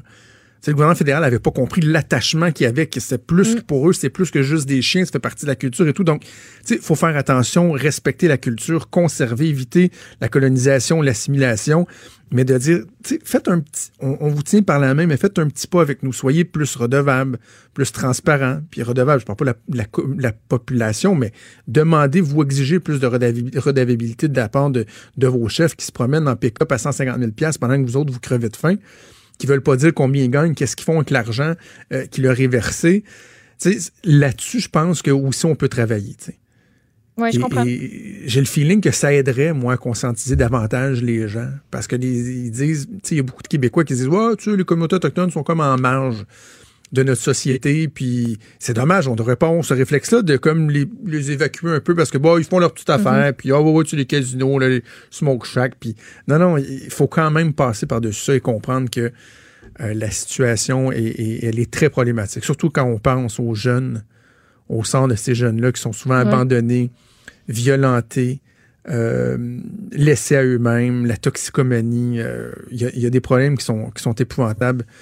Il faut absolument euh, s'occuper et être sensible à la réalité de ces gens-là. Bref, le rapport qui est publié ce matin, espérons que ce ne sera pas tabletté. On va en reparler éventuellement. Franchement dit. Jonathan Trudeau. Et Maude Boutet. Appelez ou textez au 187 Cube Radio. 1877 827 2346. Cube Radio. Cube Radio. Survol de l'actualité, monde peut-être euh, rappeler en commençant euh, ce qui s'est passé dans le cas des accusations qui visaient Frank Zempino, l'ancien numéro 2 de la ville de Montréal. Un autre procès qui n'aura pas lieu. Euh, oui, puis laisse-moi juste euh, retrouver euh, ma petite feuille parce que ben je pensais pas que tu allais me lancer avec euh, celui-là en premier. Moi, je m'étais préparée pour pour Éric Salvaille, vu qu'on n'a pas mais encore parlé. Je t'ai- écrit, mais... euh, non, tu m'as pas, regarde, j'ai rien oui, reçu. Oui, oui, non, genre, regarde. non, non. Oui, oui, non, Non. non, attends, écoute-moi, pas c'est marqué... Je t'ai écrit, on va inverser Zampino Salvaille, débuter par Zampino. Et là, il y a un petit triangle rouge. Non, non, mais attends, écoute-moi. Il y a un petit triangle rouge marqué Le message n'a pas pu être envoyé. Cliquez pour renvoyer. Regarde, je vais te le renvoyer. Parfait. ben, moi, je vais te faire commencer par Éric Salvaille parce que je l'ai euh, très proche. Fait que, ben, tout ça pour te dire qu'Éric Salvaille est arrivé au centre euh, judiciaire Gouin vers 9 h ce matin. Il doit subir son enquête euh, préliminaire jusqu'au euh, 2 octobre. Donc, euh, ça se déroule cette semaine. Euh, il a répondu évidemment à aucun commentaire de tous les journalistes qui lui posaient des questions à son arrivée. Euh, il est accusé d'agression sexuelle, séquestration et harcèlement envers Donald Duguay. Il avait été arrêté en janvier dernier. Il a choisi de subir un procès devant juge et jury. Au cours de cette enquête préliminaire-là, on va entendre bien sûr Donald Duguay, mais aussi quatre témoins qui ne sont pas connus et qu'on ne connaîtra pas. Hum, je- As-tu vu les images de sa marche? Oui, c'était très sobre et très... euh, C'est malaisant. Moi, Ouais, c'est ben genre oui. le truc qui me rend très mal à l'aise, là. Puis c'est pas une question long, d'avoir là, pitié, ils, là. ils l'ont suivi longtemps, là. Puis après ça, ben, tu sais, t'as comme l'espèce de, de barrière qu'il faut que tu penses, c'est qu'il faut que t'aies la, la, la foule, là. Fait que encore là, t'as les caméras qui te regardent, t'as les journalistes qui te regardent, t'as tout le monde qui t'épie. Puis là, après ça, ben, tu rentres jusqu'à la salle de cours. Euh, c'est... Ça doit Sauf être... euh, que, euh, tu je voyais entre autres euh, le collègue Yves Poirier, Marie-Laurence Delaney du 98.5 qui marchait, qui posait des questions. Tu sais, eux font leur job. Moi, je Ben comprends oui. pas qu'un gars aussi expérimenté qu'Éric Salvaire, je comprends, là, il est habitué de faire des relations publiques, le fun, euh, Bob Lee, là. Là, c'est pas la même affaire, mais il reste que le gars connaît le- le- le- la façon de travailler, doit être conseillé par des relationnistes la meilleure façon de t'éviter ce walk of shame interminable-là où il y, a une- il y a une phase de carême puis qui pose des questions puis qui marche avec eux, si tu, si tu penses que tu ne peux pas l'éviter, qu'ils sont là, là, tu débarques, tu dis écoutez, juste avant que vous me posiez vos questions, euh, vous comprendrez que je ne peux répondre à vos questions parce qu'il y a un processus judiciaire. Je vais aller en cours, j'aurai l'occasion de faire valoir mes arguments au juge. Je vous demande de respecter ça. Merci. Puis tu marches. La cote, tu viens de leur donner, là. Ils vont l'avoir, là. Tu fais ça, puis après ça, tu marches d'un pas ouais. décidé, puis à un moment donné, ils vont faire comme, ouais, OK, tu sais, il nous a dit un mot, on a quelque chose. De, de marcher comme si les journalistes n'étaient pas là, puis qu'il y avait des œillères, puis qu'ils ne voyaient pas, c'est très malaisant. Il en ressort, tu tu peux pas en sortir gagnant. Oui, c'est sûr. C'est une, euh, c'est une toute autre technique, puis c'est celle-là euh, qu'il aura choisie au final, euh, au final aujourd'hui. Tu voulais que je te parle de Zampino? J'ai retrouvé ma nouvelle. Oui, ben, un petit mot, juste rappeler, mot. là, Zampino qui s'en sort bien, en tout cas, cette Oui, fois-ci. euh, il était accusé de complot, de fraude, d'abus de confiance à la suite du projet d'enquête Fronde. Ça avait mené à son arrestation en 2017.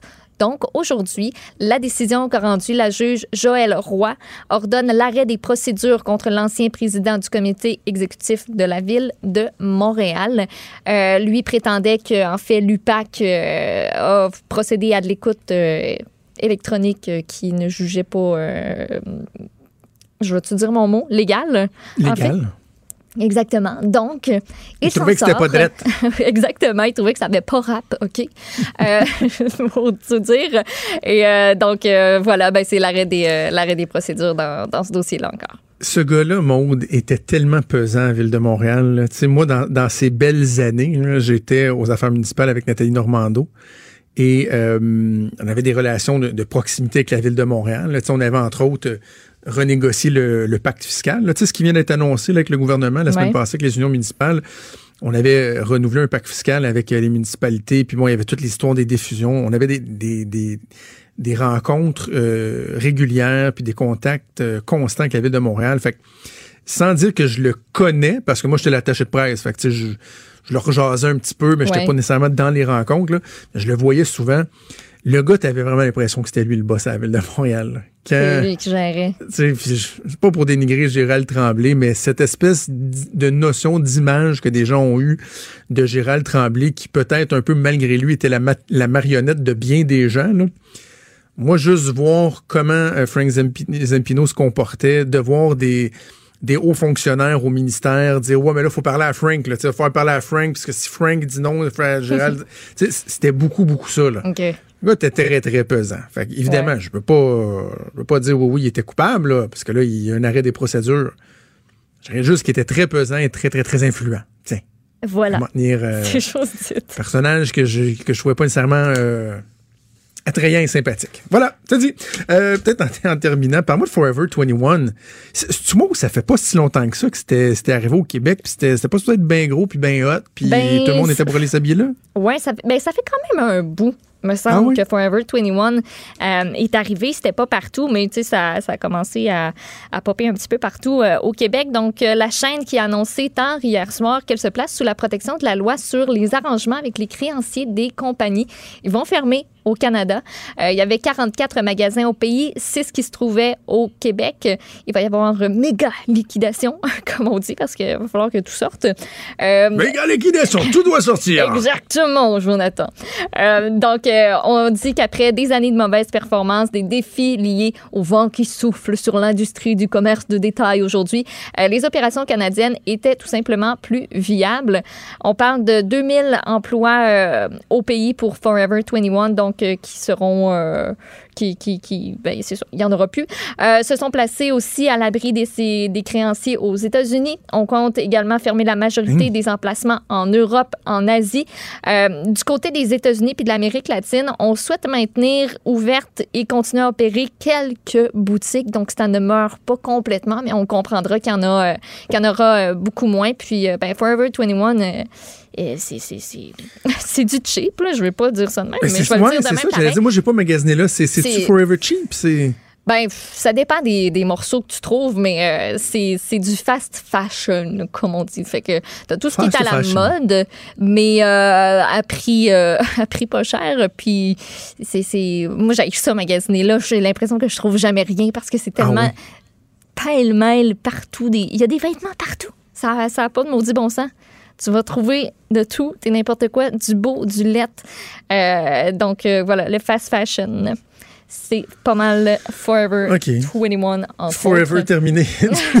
tu vois, à Québec, là, il était juste, il était là, il était à Laurier Québec depuis 2015. Ouais. Puis il y en a eu 2015, ça un au 4 galerie. ans, c'est quand même récent. Ouais, puis il y en a eu un aux Galeries de la Capitale qui a ouvert par la suite. Euh, puis tu sais, c'est des grandes surfaces, là, les Forever 21 habituellement. Là, c'est pas des petits, euh, des petits locaux. Euh, donc, euh, Il y en a-tu d'autres des de maintenant, même, tu euh, penses? Parce qu'il y en a d'autres qu'on a vu arriver, là. Je sais pas si ça rentre dans la même catégorie, là, mais tu sais, les Joe Fresh, il y a. C'est quoi l'autre? Sixth Avenue on Saks, je sais pas trop quoi. Non, c'est ça, c'est pas dans la même nécessairement catégorie, je te dirais. Moi, mettons, Forever 21, je mettrais ça dans la même catégorie que Urban Planet, par exemple. OK. Euh, Peut-être je même dans la magasine pas même mal tout le temps aux deux que- mêmes places, ça paraît. hein. C'est assez. Dans la même euh, catégorie que, que H&M, mais H&M est une coche, est une coche au-dessus. Mais encore une fois, ben, le, le beau bon pas cher euh, l'emporte, euh, l'emporte pas mal. euh. Moi, je suis très République de banane. Je suis Ah très ouais, Banana hein? Republic. Ouais. Moi, je suis très. H&M Simons, puis ça, c'est pas mal. C'est Bon, pas en mal. tout cas. C'est pas mal Fait- puis tu sais, c'est jamais le fun des, des, des, des endroits qui ferment, mais dans le cas de Forever 21, avec la pénurie de main-d'œuvre qui sévit euh, au Québec, euh, j'ose espérer que les gens, euh, j'ose croire en fait que les gens qui vont perdre leur emploi Oui. pourront être euh, relocalisés, se trouver d'autres Mm. emplois rapidement. Et on se reparle dans pas long pour euh, ta chronique, mais en attendant, on va faire une petite pause, puis c'est euh, Stéphane Plante qui s'en vient. Vous écoutez Franchement dit.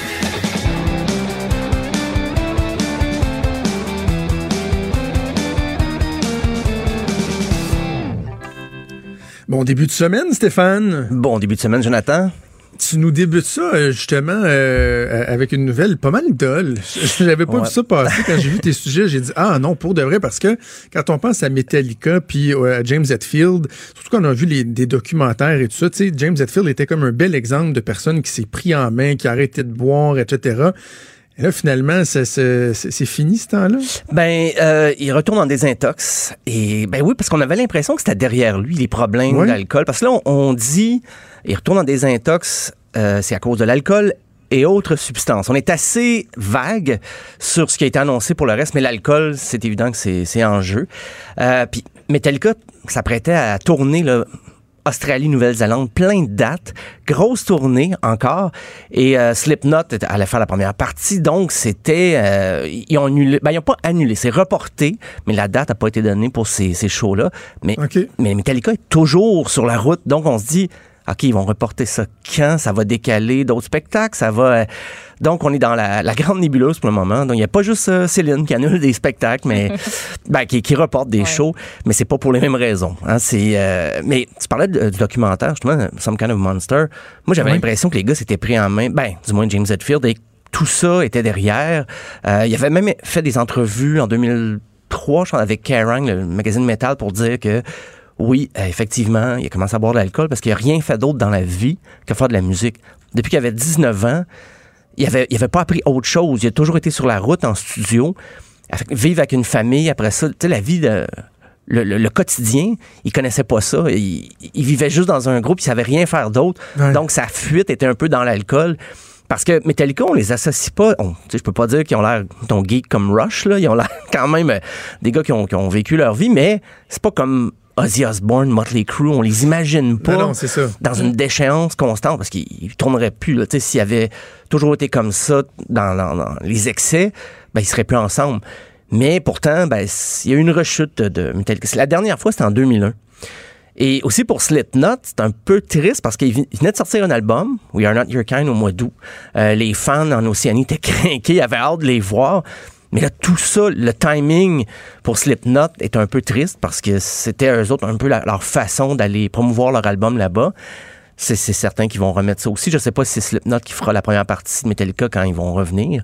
Mais euh, puis Metallica en ce moment, après quoi 38 ans de tournée, on sentait qu'il y avait encore le, le vent dans les voiles. Il était récemment, ils, ont été identifiés comme étant le plus grand groupe métal du monde. Euh, je sais que ça, ça peut paraître très subjectif, mais c'était quand même des estimations comptables. C'est le rapport Polestar qui avait relayé une information comme quoi il avait vendu 22 millions de billets de spectacle depuis leur début. Ce qui faisait qu'il avait même dépassé CDC, qu'il en avait 14 millions, Ozzy 13 millions, puis Ozzy, ça compte aussi Black Sabbath, ça compte toute sa carrière. Donc, on avait l'impression que Metallica n'allait pas s'arrêter, il était capable de continuer à faire des shows. Euh, c'est un des groupes les plus rentables aussi. Quand tu hein. dis capable, on parle pas nécessairement des performances de Lars. Non, Parce que tu sais, souvent, il y a des chanteurs qui, en prenant de l'âge, on dit, euh, ouais, eux autres, tu vois, sur certaines tunes, il y a du playback qui embarque parce qu'il est plus capable d'atteindre cette note-là. Lars, t'avais d'être ça pour des passes de drum, là. Ouais, il commence à, être- à rejoindre Ringo dans le, le, le club des batteurs, un petit peu, un petit peu mal aimé. Euh, Puis là, c'est drôle, récemment aussi, euh, Metallica, ils ont fait des dons 1,5 million d'euros à des organismes après leur tournée en Europe. Donc, on avait vraiment l'impression que, OK, ils sont repartis, Metallica, tout va bien. Et là, c'est ça qui arrive. Comme quoi, euh, c'était, il y a rien qui est sûr. euh, Des fois, même quand les groupes ont beaucoup de succès, c'est, il y a toujours quelque chose qui les menace. Et là, ben, des intox pour James Hetfield. Et euh, puis justement, avec leur fondation qui s'appelle All With It Within My Hands, là, on se disait, coudon, Metallica est en train de compétitionner Dave Grohl pour être le, le plus grand philanthrope, euh, parce que Dave Grohl Oh. fait souvent des, des, des shows, il, il verse des fonds à plein d'organismes et tout ça. Mais là, euh, ben, Metallica va prendre une petite pause, le, le temps de la désintox de M. Hetfield. Et ce qui m'amène à parler justement de Dave Grohl, qui a eu un petit moment d'émotion cette fin de semaine. Euh, il s'attendait pas à ça du tout. C'est qu'il jouait euh, Rock in Rio au Brésil. Et juste avant eux, il y avait Weezer. Et Weezer ont joué, c'était pas prévu, ils ont joué la pièce Lithium de, de, de Nirvana, le classique. Ah oui. Et puis on va écouter un extrait. C'est enregistré là, de façon domestique, c'est pas euh, en studio. On va écouter un extrait de la version de Weezer, de la pièce Lithium.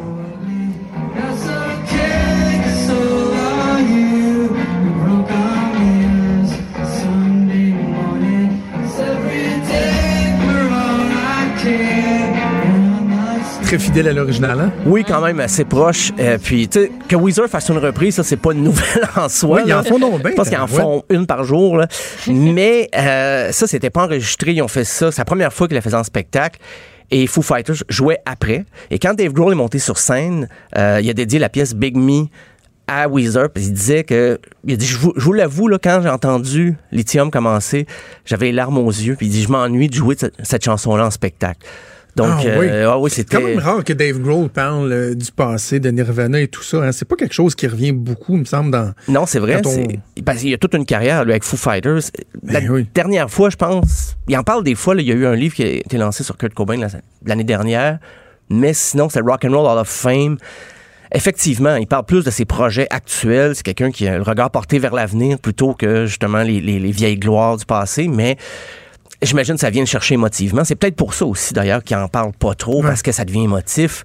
Puis, euh, et j'ai appris par le fait même que Weezer, justement, a un nouvel album en mai 2020. Genre, OK, c'est loin, mais il y a déjà un extrait qui est sorti. Et Weezer a annoncé que sur son prochain album, qui va s'appeler Van Weezer, il a annoncé que là, il, il rendait hommage par leur composition, et pas des reprises, mais au genre de prédilection que tout le groupe aime, soit Kiss, Black Sabbath, Van Halen et Metallica. Et Donc, ils, vont faire une petite, Ah, une petite coche métal, mais on va écouter le premier extrait et ça reste du Weezer, The End of the Game.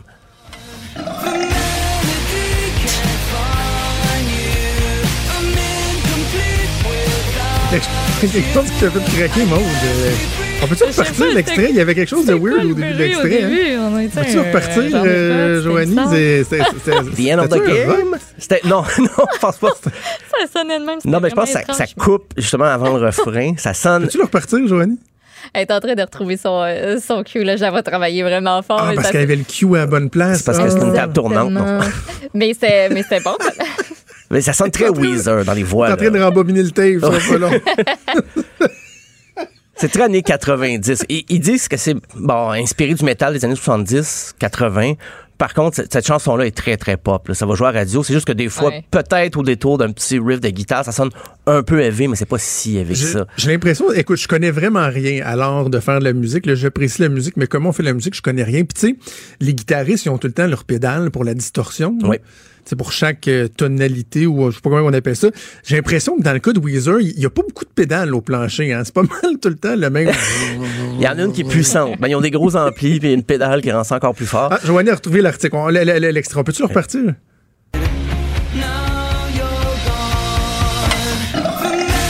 Ben oui, c'est quoi ça? C'est une toilette. tigre.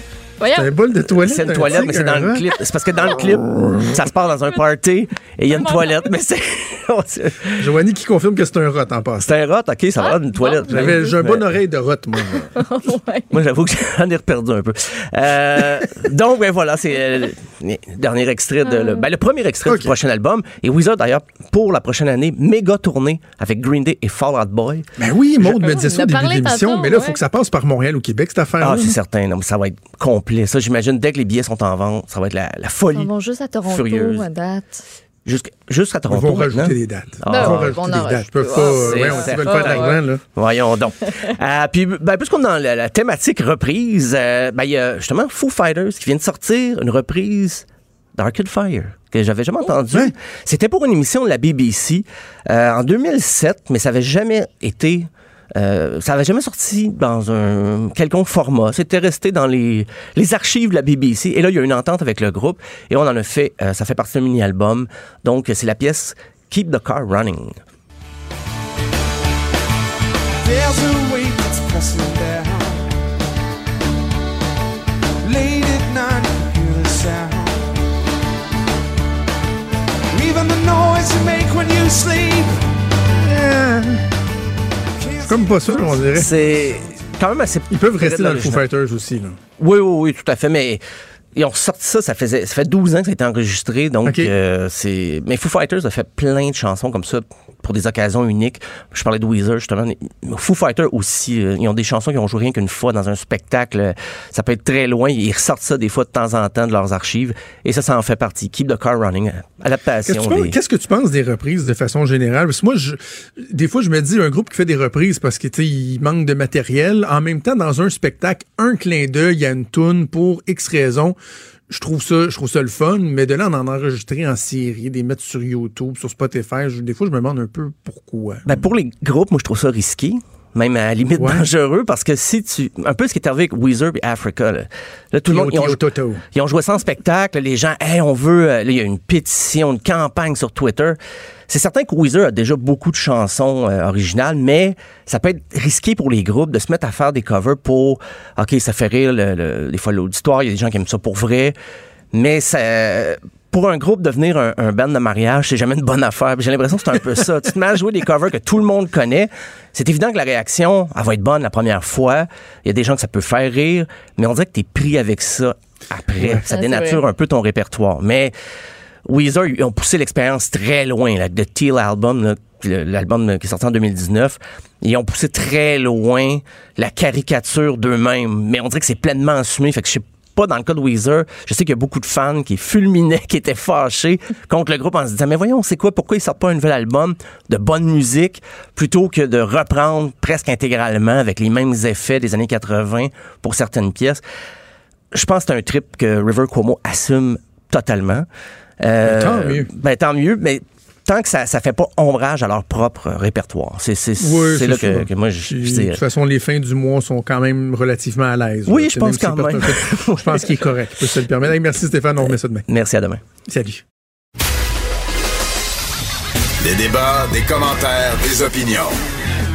Ça, c'est franchement dit. Cube Radio. Hey, le lundi, c'était chronique, Maude. Ben oui. Et là, tu vas nous parler des, euh, des boîtes euh, tout, tout, tout prêtes à. Comment on appelle ça? Les tout à manger? Tout à Les, emporter? euh, tout les, à- une boîte repas. Les boîtes repas. à cuisiner. Oui, j'ai déjà essayé ça pendant un bout, moi. Oh, T'as essayé? OK, parfait. On va pouvoir s'en jaser. Parce que moi, je l'avoue, j'ai été victime du marketing. J'ai succombé à un code promo à force d'en avoir passé euh, beaucoup dans différentes, ce qu'on appelle des stories Instagram. Tu sais, les affaires sur Instagram qui restent juste euh, 24 Oui. heures, là. J'ai de la misère avec ça, Euh, encore. Ah, moi, j'adore Je comprends pas le fonctionnement. Voyons. Que t'es tu peux toujours pas comme ben, mettre dans la pause une trentaine, story ou... euh, Ben oui, t'as juste à tenir de- avec ton doigt dessus, mais tu peux pas l'enregistrer, ça disparaît. J'avoue, Non, non, je veux pas l'enregistrer, mais des fois, tu fais comme genre, attends, qu'est-ce qu'elle a dit? Puis là, ah, là, ça Tu part veux-tu à tu un truc? Fais juste Ouais, tu me mettre, donnes un cours. mets ton doigt sur ton écran, pèse longtemps, puis là, ça fige. Fait que tu peux lire ce qui est écrit. Je pourrais peut-être faire une- un story à un moment donné, parce que moi, j'ai comme sept une- publications sur Instagram. C'est vraiment pas ma tasse de thé. Bon, voilà, moi j'aime ça- beaucoup, beaucoup. Instagram, puis je suis beaucoup trop souvent là-dessus. Euh, puis c'est ça, il y a différents créateurs de contenu, lire ici des influenceurs, influenceuses, qui euh, donnent des petits codes promo. Puis là, ça donnait 50 Fait qu'à avoir- à force d'en voir passer, euh, ben, j'ai comme succombé à cette chose-là.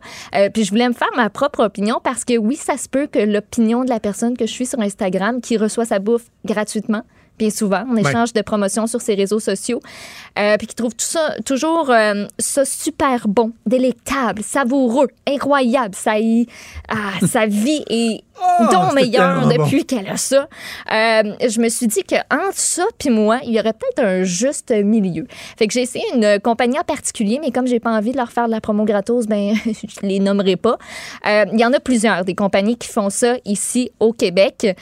Euh, donc Comment ça commence, cette affaire-là? Ben, c'est que tu vas t'inscrire sur le site Internet de la compagnie. Tu choisis un plan particulier qui te propose un nombre de repas X. C'est toi que tu le choisis.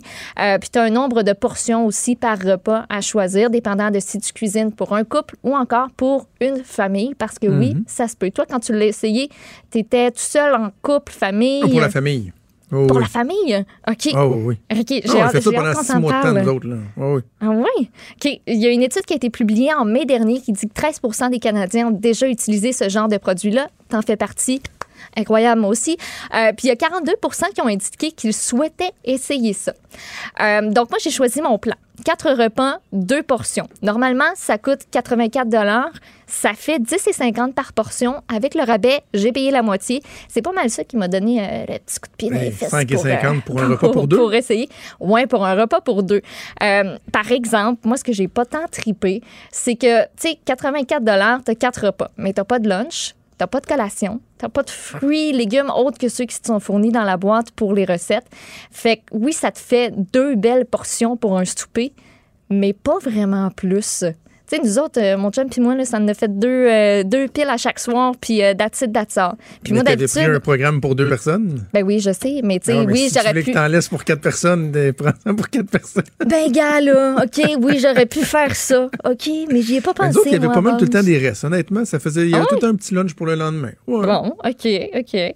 Mais pour 84 pièces, mettons, là, moi, j'ai une épicerie complète pour ma semaine ou presque. Parce que je magasine mes affaires, puis je suis bien bonne là-dedans. Fait qu'en partant, pour moi, ça a comme perdu un petit point. Parce que j'aurais pas été prête non plus à payer plus cher que ça pour avoir, comme tu dis, une portion de plus.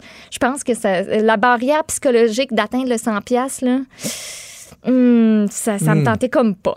Euh, Puis tu vois, je voyais mal une famille avoir recours à ce service-là pour sa semaine de repas. Je trouvais que ça avait l'air trop cher, que tu avais justement pas de lunch nécessairement, pas de collation.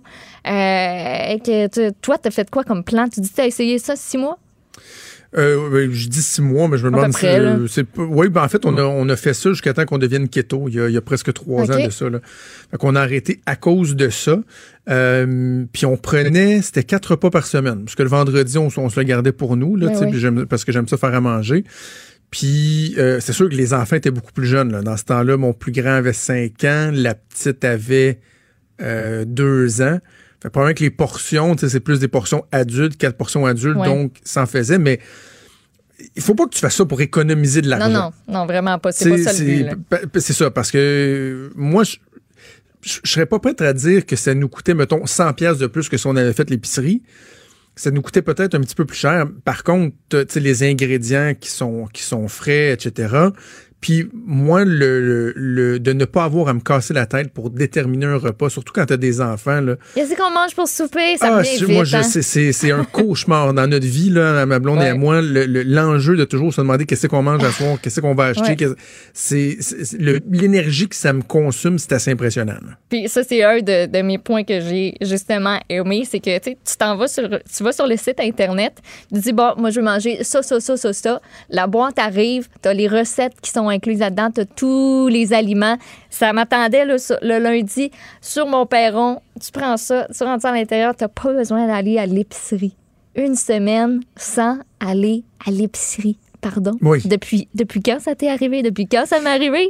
je pense. Il fallait quand même que j'y aille pour le reste des, des- Oui, des oui, besoins, mais au moins pas tous les jours pour aller chercher le Christy de souper. Là, Non, c'est ça. Puis il te manque pas un élément que ça, tu dis, ah, Christy, ça, il en restait plus dans le frigidaire, on va ressortir. Non, Voilà. non, autres te l'ont tout mis, là. Exactement. Tu as vraiment tous les aliments et tout est préportionné. Fait que pour le gaspillage alimentaire aussi, euh, et deux pouces en l'air, comme dirait l'autre, parce que tu as moins tendance à gaspiller. Puis, ben justement, euh, ce qui reste, euh, au final, tu finis par le manger en lunch et tout. Euh, mais moi, première imp- impression en sortant tout le stock de la boîte, mon dit qu'il y a du plastique. Oui, hein, ça, c'est quoi, ça me gossait. Le Hey, suremballage, ça, là, là, wow. ça, ça, ça m'a énervé parce que moi, au début, je me disais, ah, ils disent que c'est pas si pire que ça. Fait que moi, dans ma tête, c'était pas si pire que ça.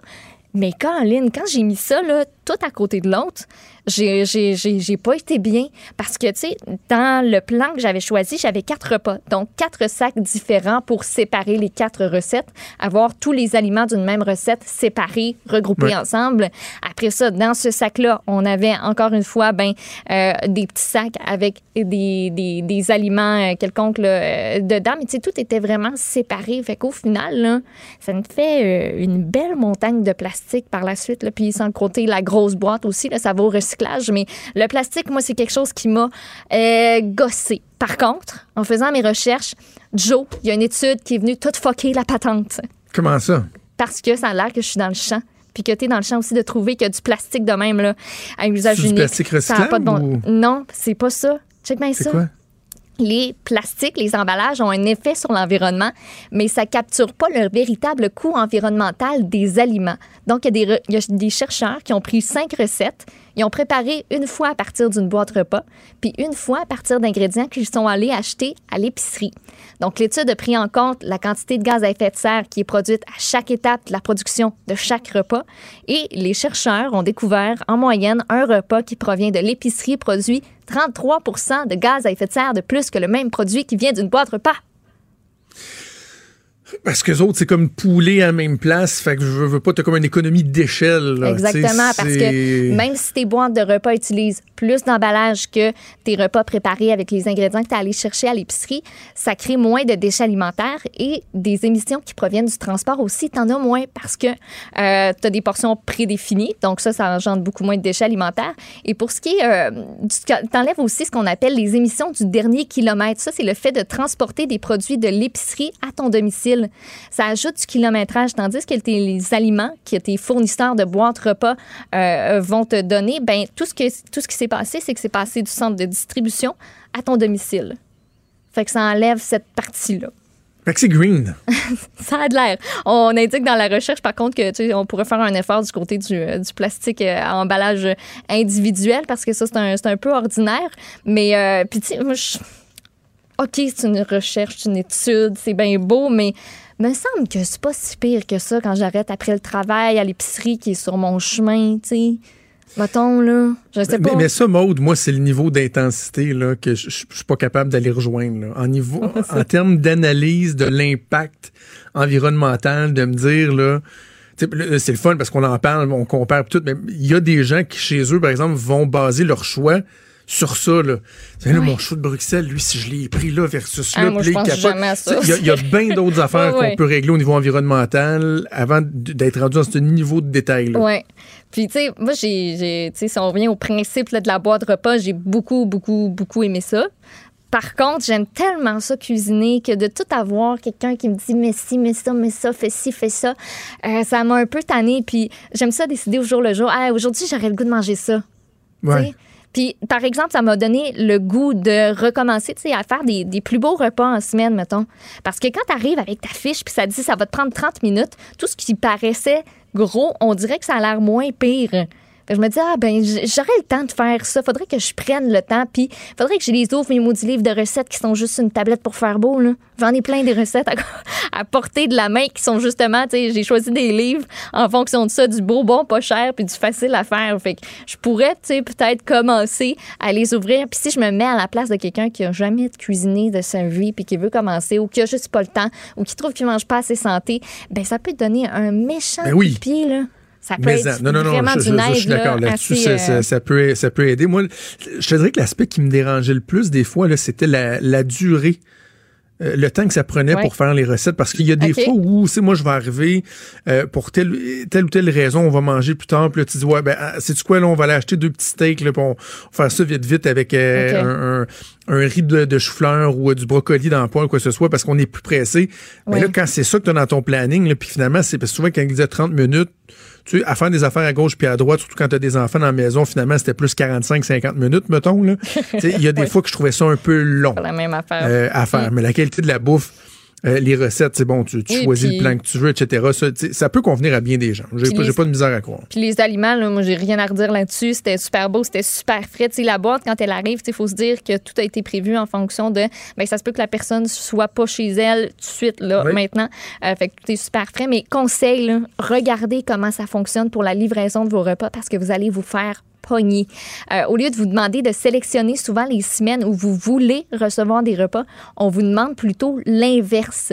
Fait que si c'est juste un test pour une semaine, allez tout de suite enlever le renouvellement automatique des Ah, semaines oui. suivantes pour pas vous faire pogner parce qu'en plus, ils vont te choisir les recettes automatiquement bien Ah, ça, ça souvent. Fait que ça, oui, oui, moi, il faut que j'aille me, me désinscrire. J'ai comme enlevé toutes les prochaines semaines qu'il y a sur le calendrier. Je me suis dit, ah, au cas où que peut-être je veux réessayer, mettons. Euh, mais je vais vraiment, moi, je vais aller me désabonner parce que c'est sûr, je me connais, je vais oublier. Puis si jamais ça me tente de réessayer, parce que, on, je sais pas, tu sais, admettons que tu reviens de voyage, là, puis tu te dis, on n'aura pas été à, à l'épicerie, on retourne travailler direct, on, a, euh, on va être pris, ou tu sais, avec les enfants cette semaine-là, il y a plus d'affaires euh, qui sont au programme ou juste au travail, tu as, comme un trop-plein qui s'en vient, puis tu le vois venir d'avance. Ben, je pense que je, je, je retournerai vers ça, mais pour l'instant, pour moi, pour mon petit couple, je pense que ça va être ça. Juste une fois, puis euh, je l'aurai essayé. J'aime ça, tes expériences. C'est bien? C'est bien? Ben oui, service, euh, service aux consommateurs.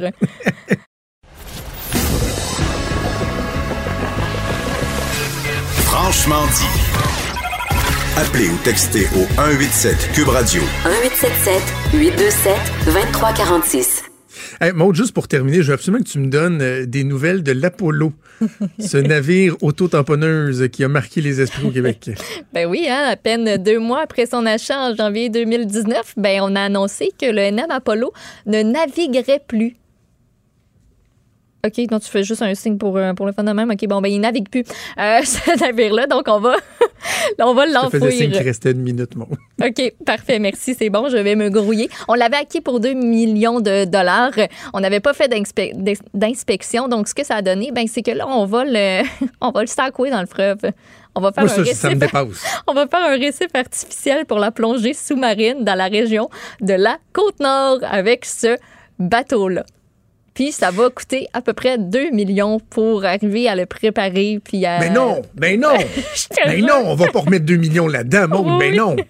Oui, oui, on met 2 Mais millions pour pouvoir le sacouer dans le fond du fleuve pour, pour les plongeurs. Je te, je, je te niaise Hey, pas. c'est drôle parce que j'allais dire On ce qui est le fun avec jusqu'à 2 l'Apollo. J'allais dire ce qui est fun avec l'Apollo, c'est que normalement quelque chose qui devient un récif euh, marin. Tu sais, faut que tu attendes des années, là, tu sais, c'est- qu'il y a des trucs qui se forment autour puis que ça devient intéressant. Lui, il est tellement pourri, il est tellement plus bon qu'au moment où il touche le sol, tu le fond marin, déjà, tu peux l'exploiter au bout, là, tellement qu'il il est tout croche, là. Ça a l'air. Écoute, 2 millions pour pouvoir faire en sorte que, que ça fonctionne dans le fond du fleuve. Mais c'est, ben voyons donc, je m'excuse, mais c'est scandaleux, là. Mais on dit qu'en plus de à God- ça va être à Godbout en fait que ça va être euh, que ça va se passer tout ça et on dit qu'en plus de devenir un attrait touristique aux retombées économiques importantes, ça aura un impact positif sur l'environnement en créant un nouvel habitat pour la faune et la flore à côté. Oh, fuck off, excusez. mais, de- ben voyons, ça crée un, un vieux navire tout rouillé, dire, hey, checkez ça, nous autres, là, on, va, on est tellement bon au niveau environnemental, garde, tire le bouchon, fais caler le bateau, puis gars ça, on vient d'améliorer. C'est fou.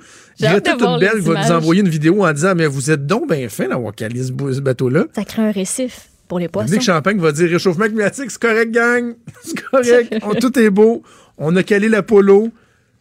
Ah! Ça. Quelle farce. Quelle farce monumentale. OK. T'es sûr que c'est pas une fake news? C'est vraiment vrai? Nope. Tu iras sur le site de tvanouvelle.ca. OK. Bon, ben c'est là-dessus qu'on finit. Merci, Maude, pour cette nouvelle un peu décourageante. Merci à Joanie Henry à la mise en onde, qui était de retour de vacances aujourd'hui. Et euh, également à Véronique Morin, qui nous a donné un bon coup de main pour la recherche aujourd'hui. C'est tout pour nous. Je vous donne rendez-vous demain à 10h. C'est Sophie qui s'en vient. Restez là. Bye.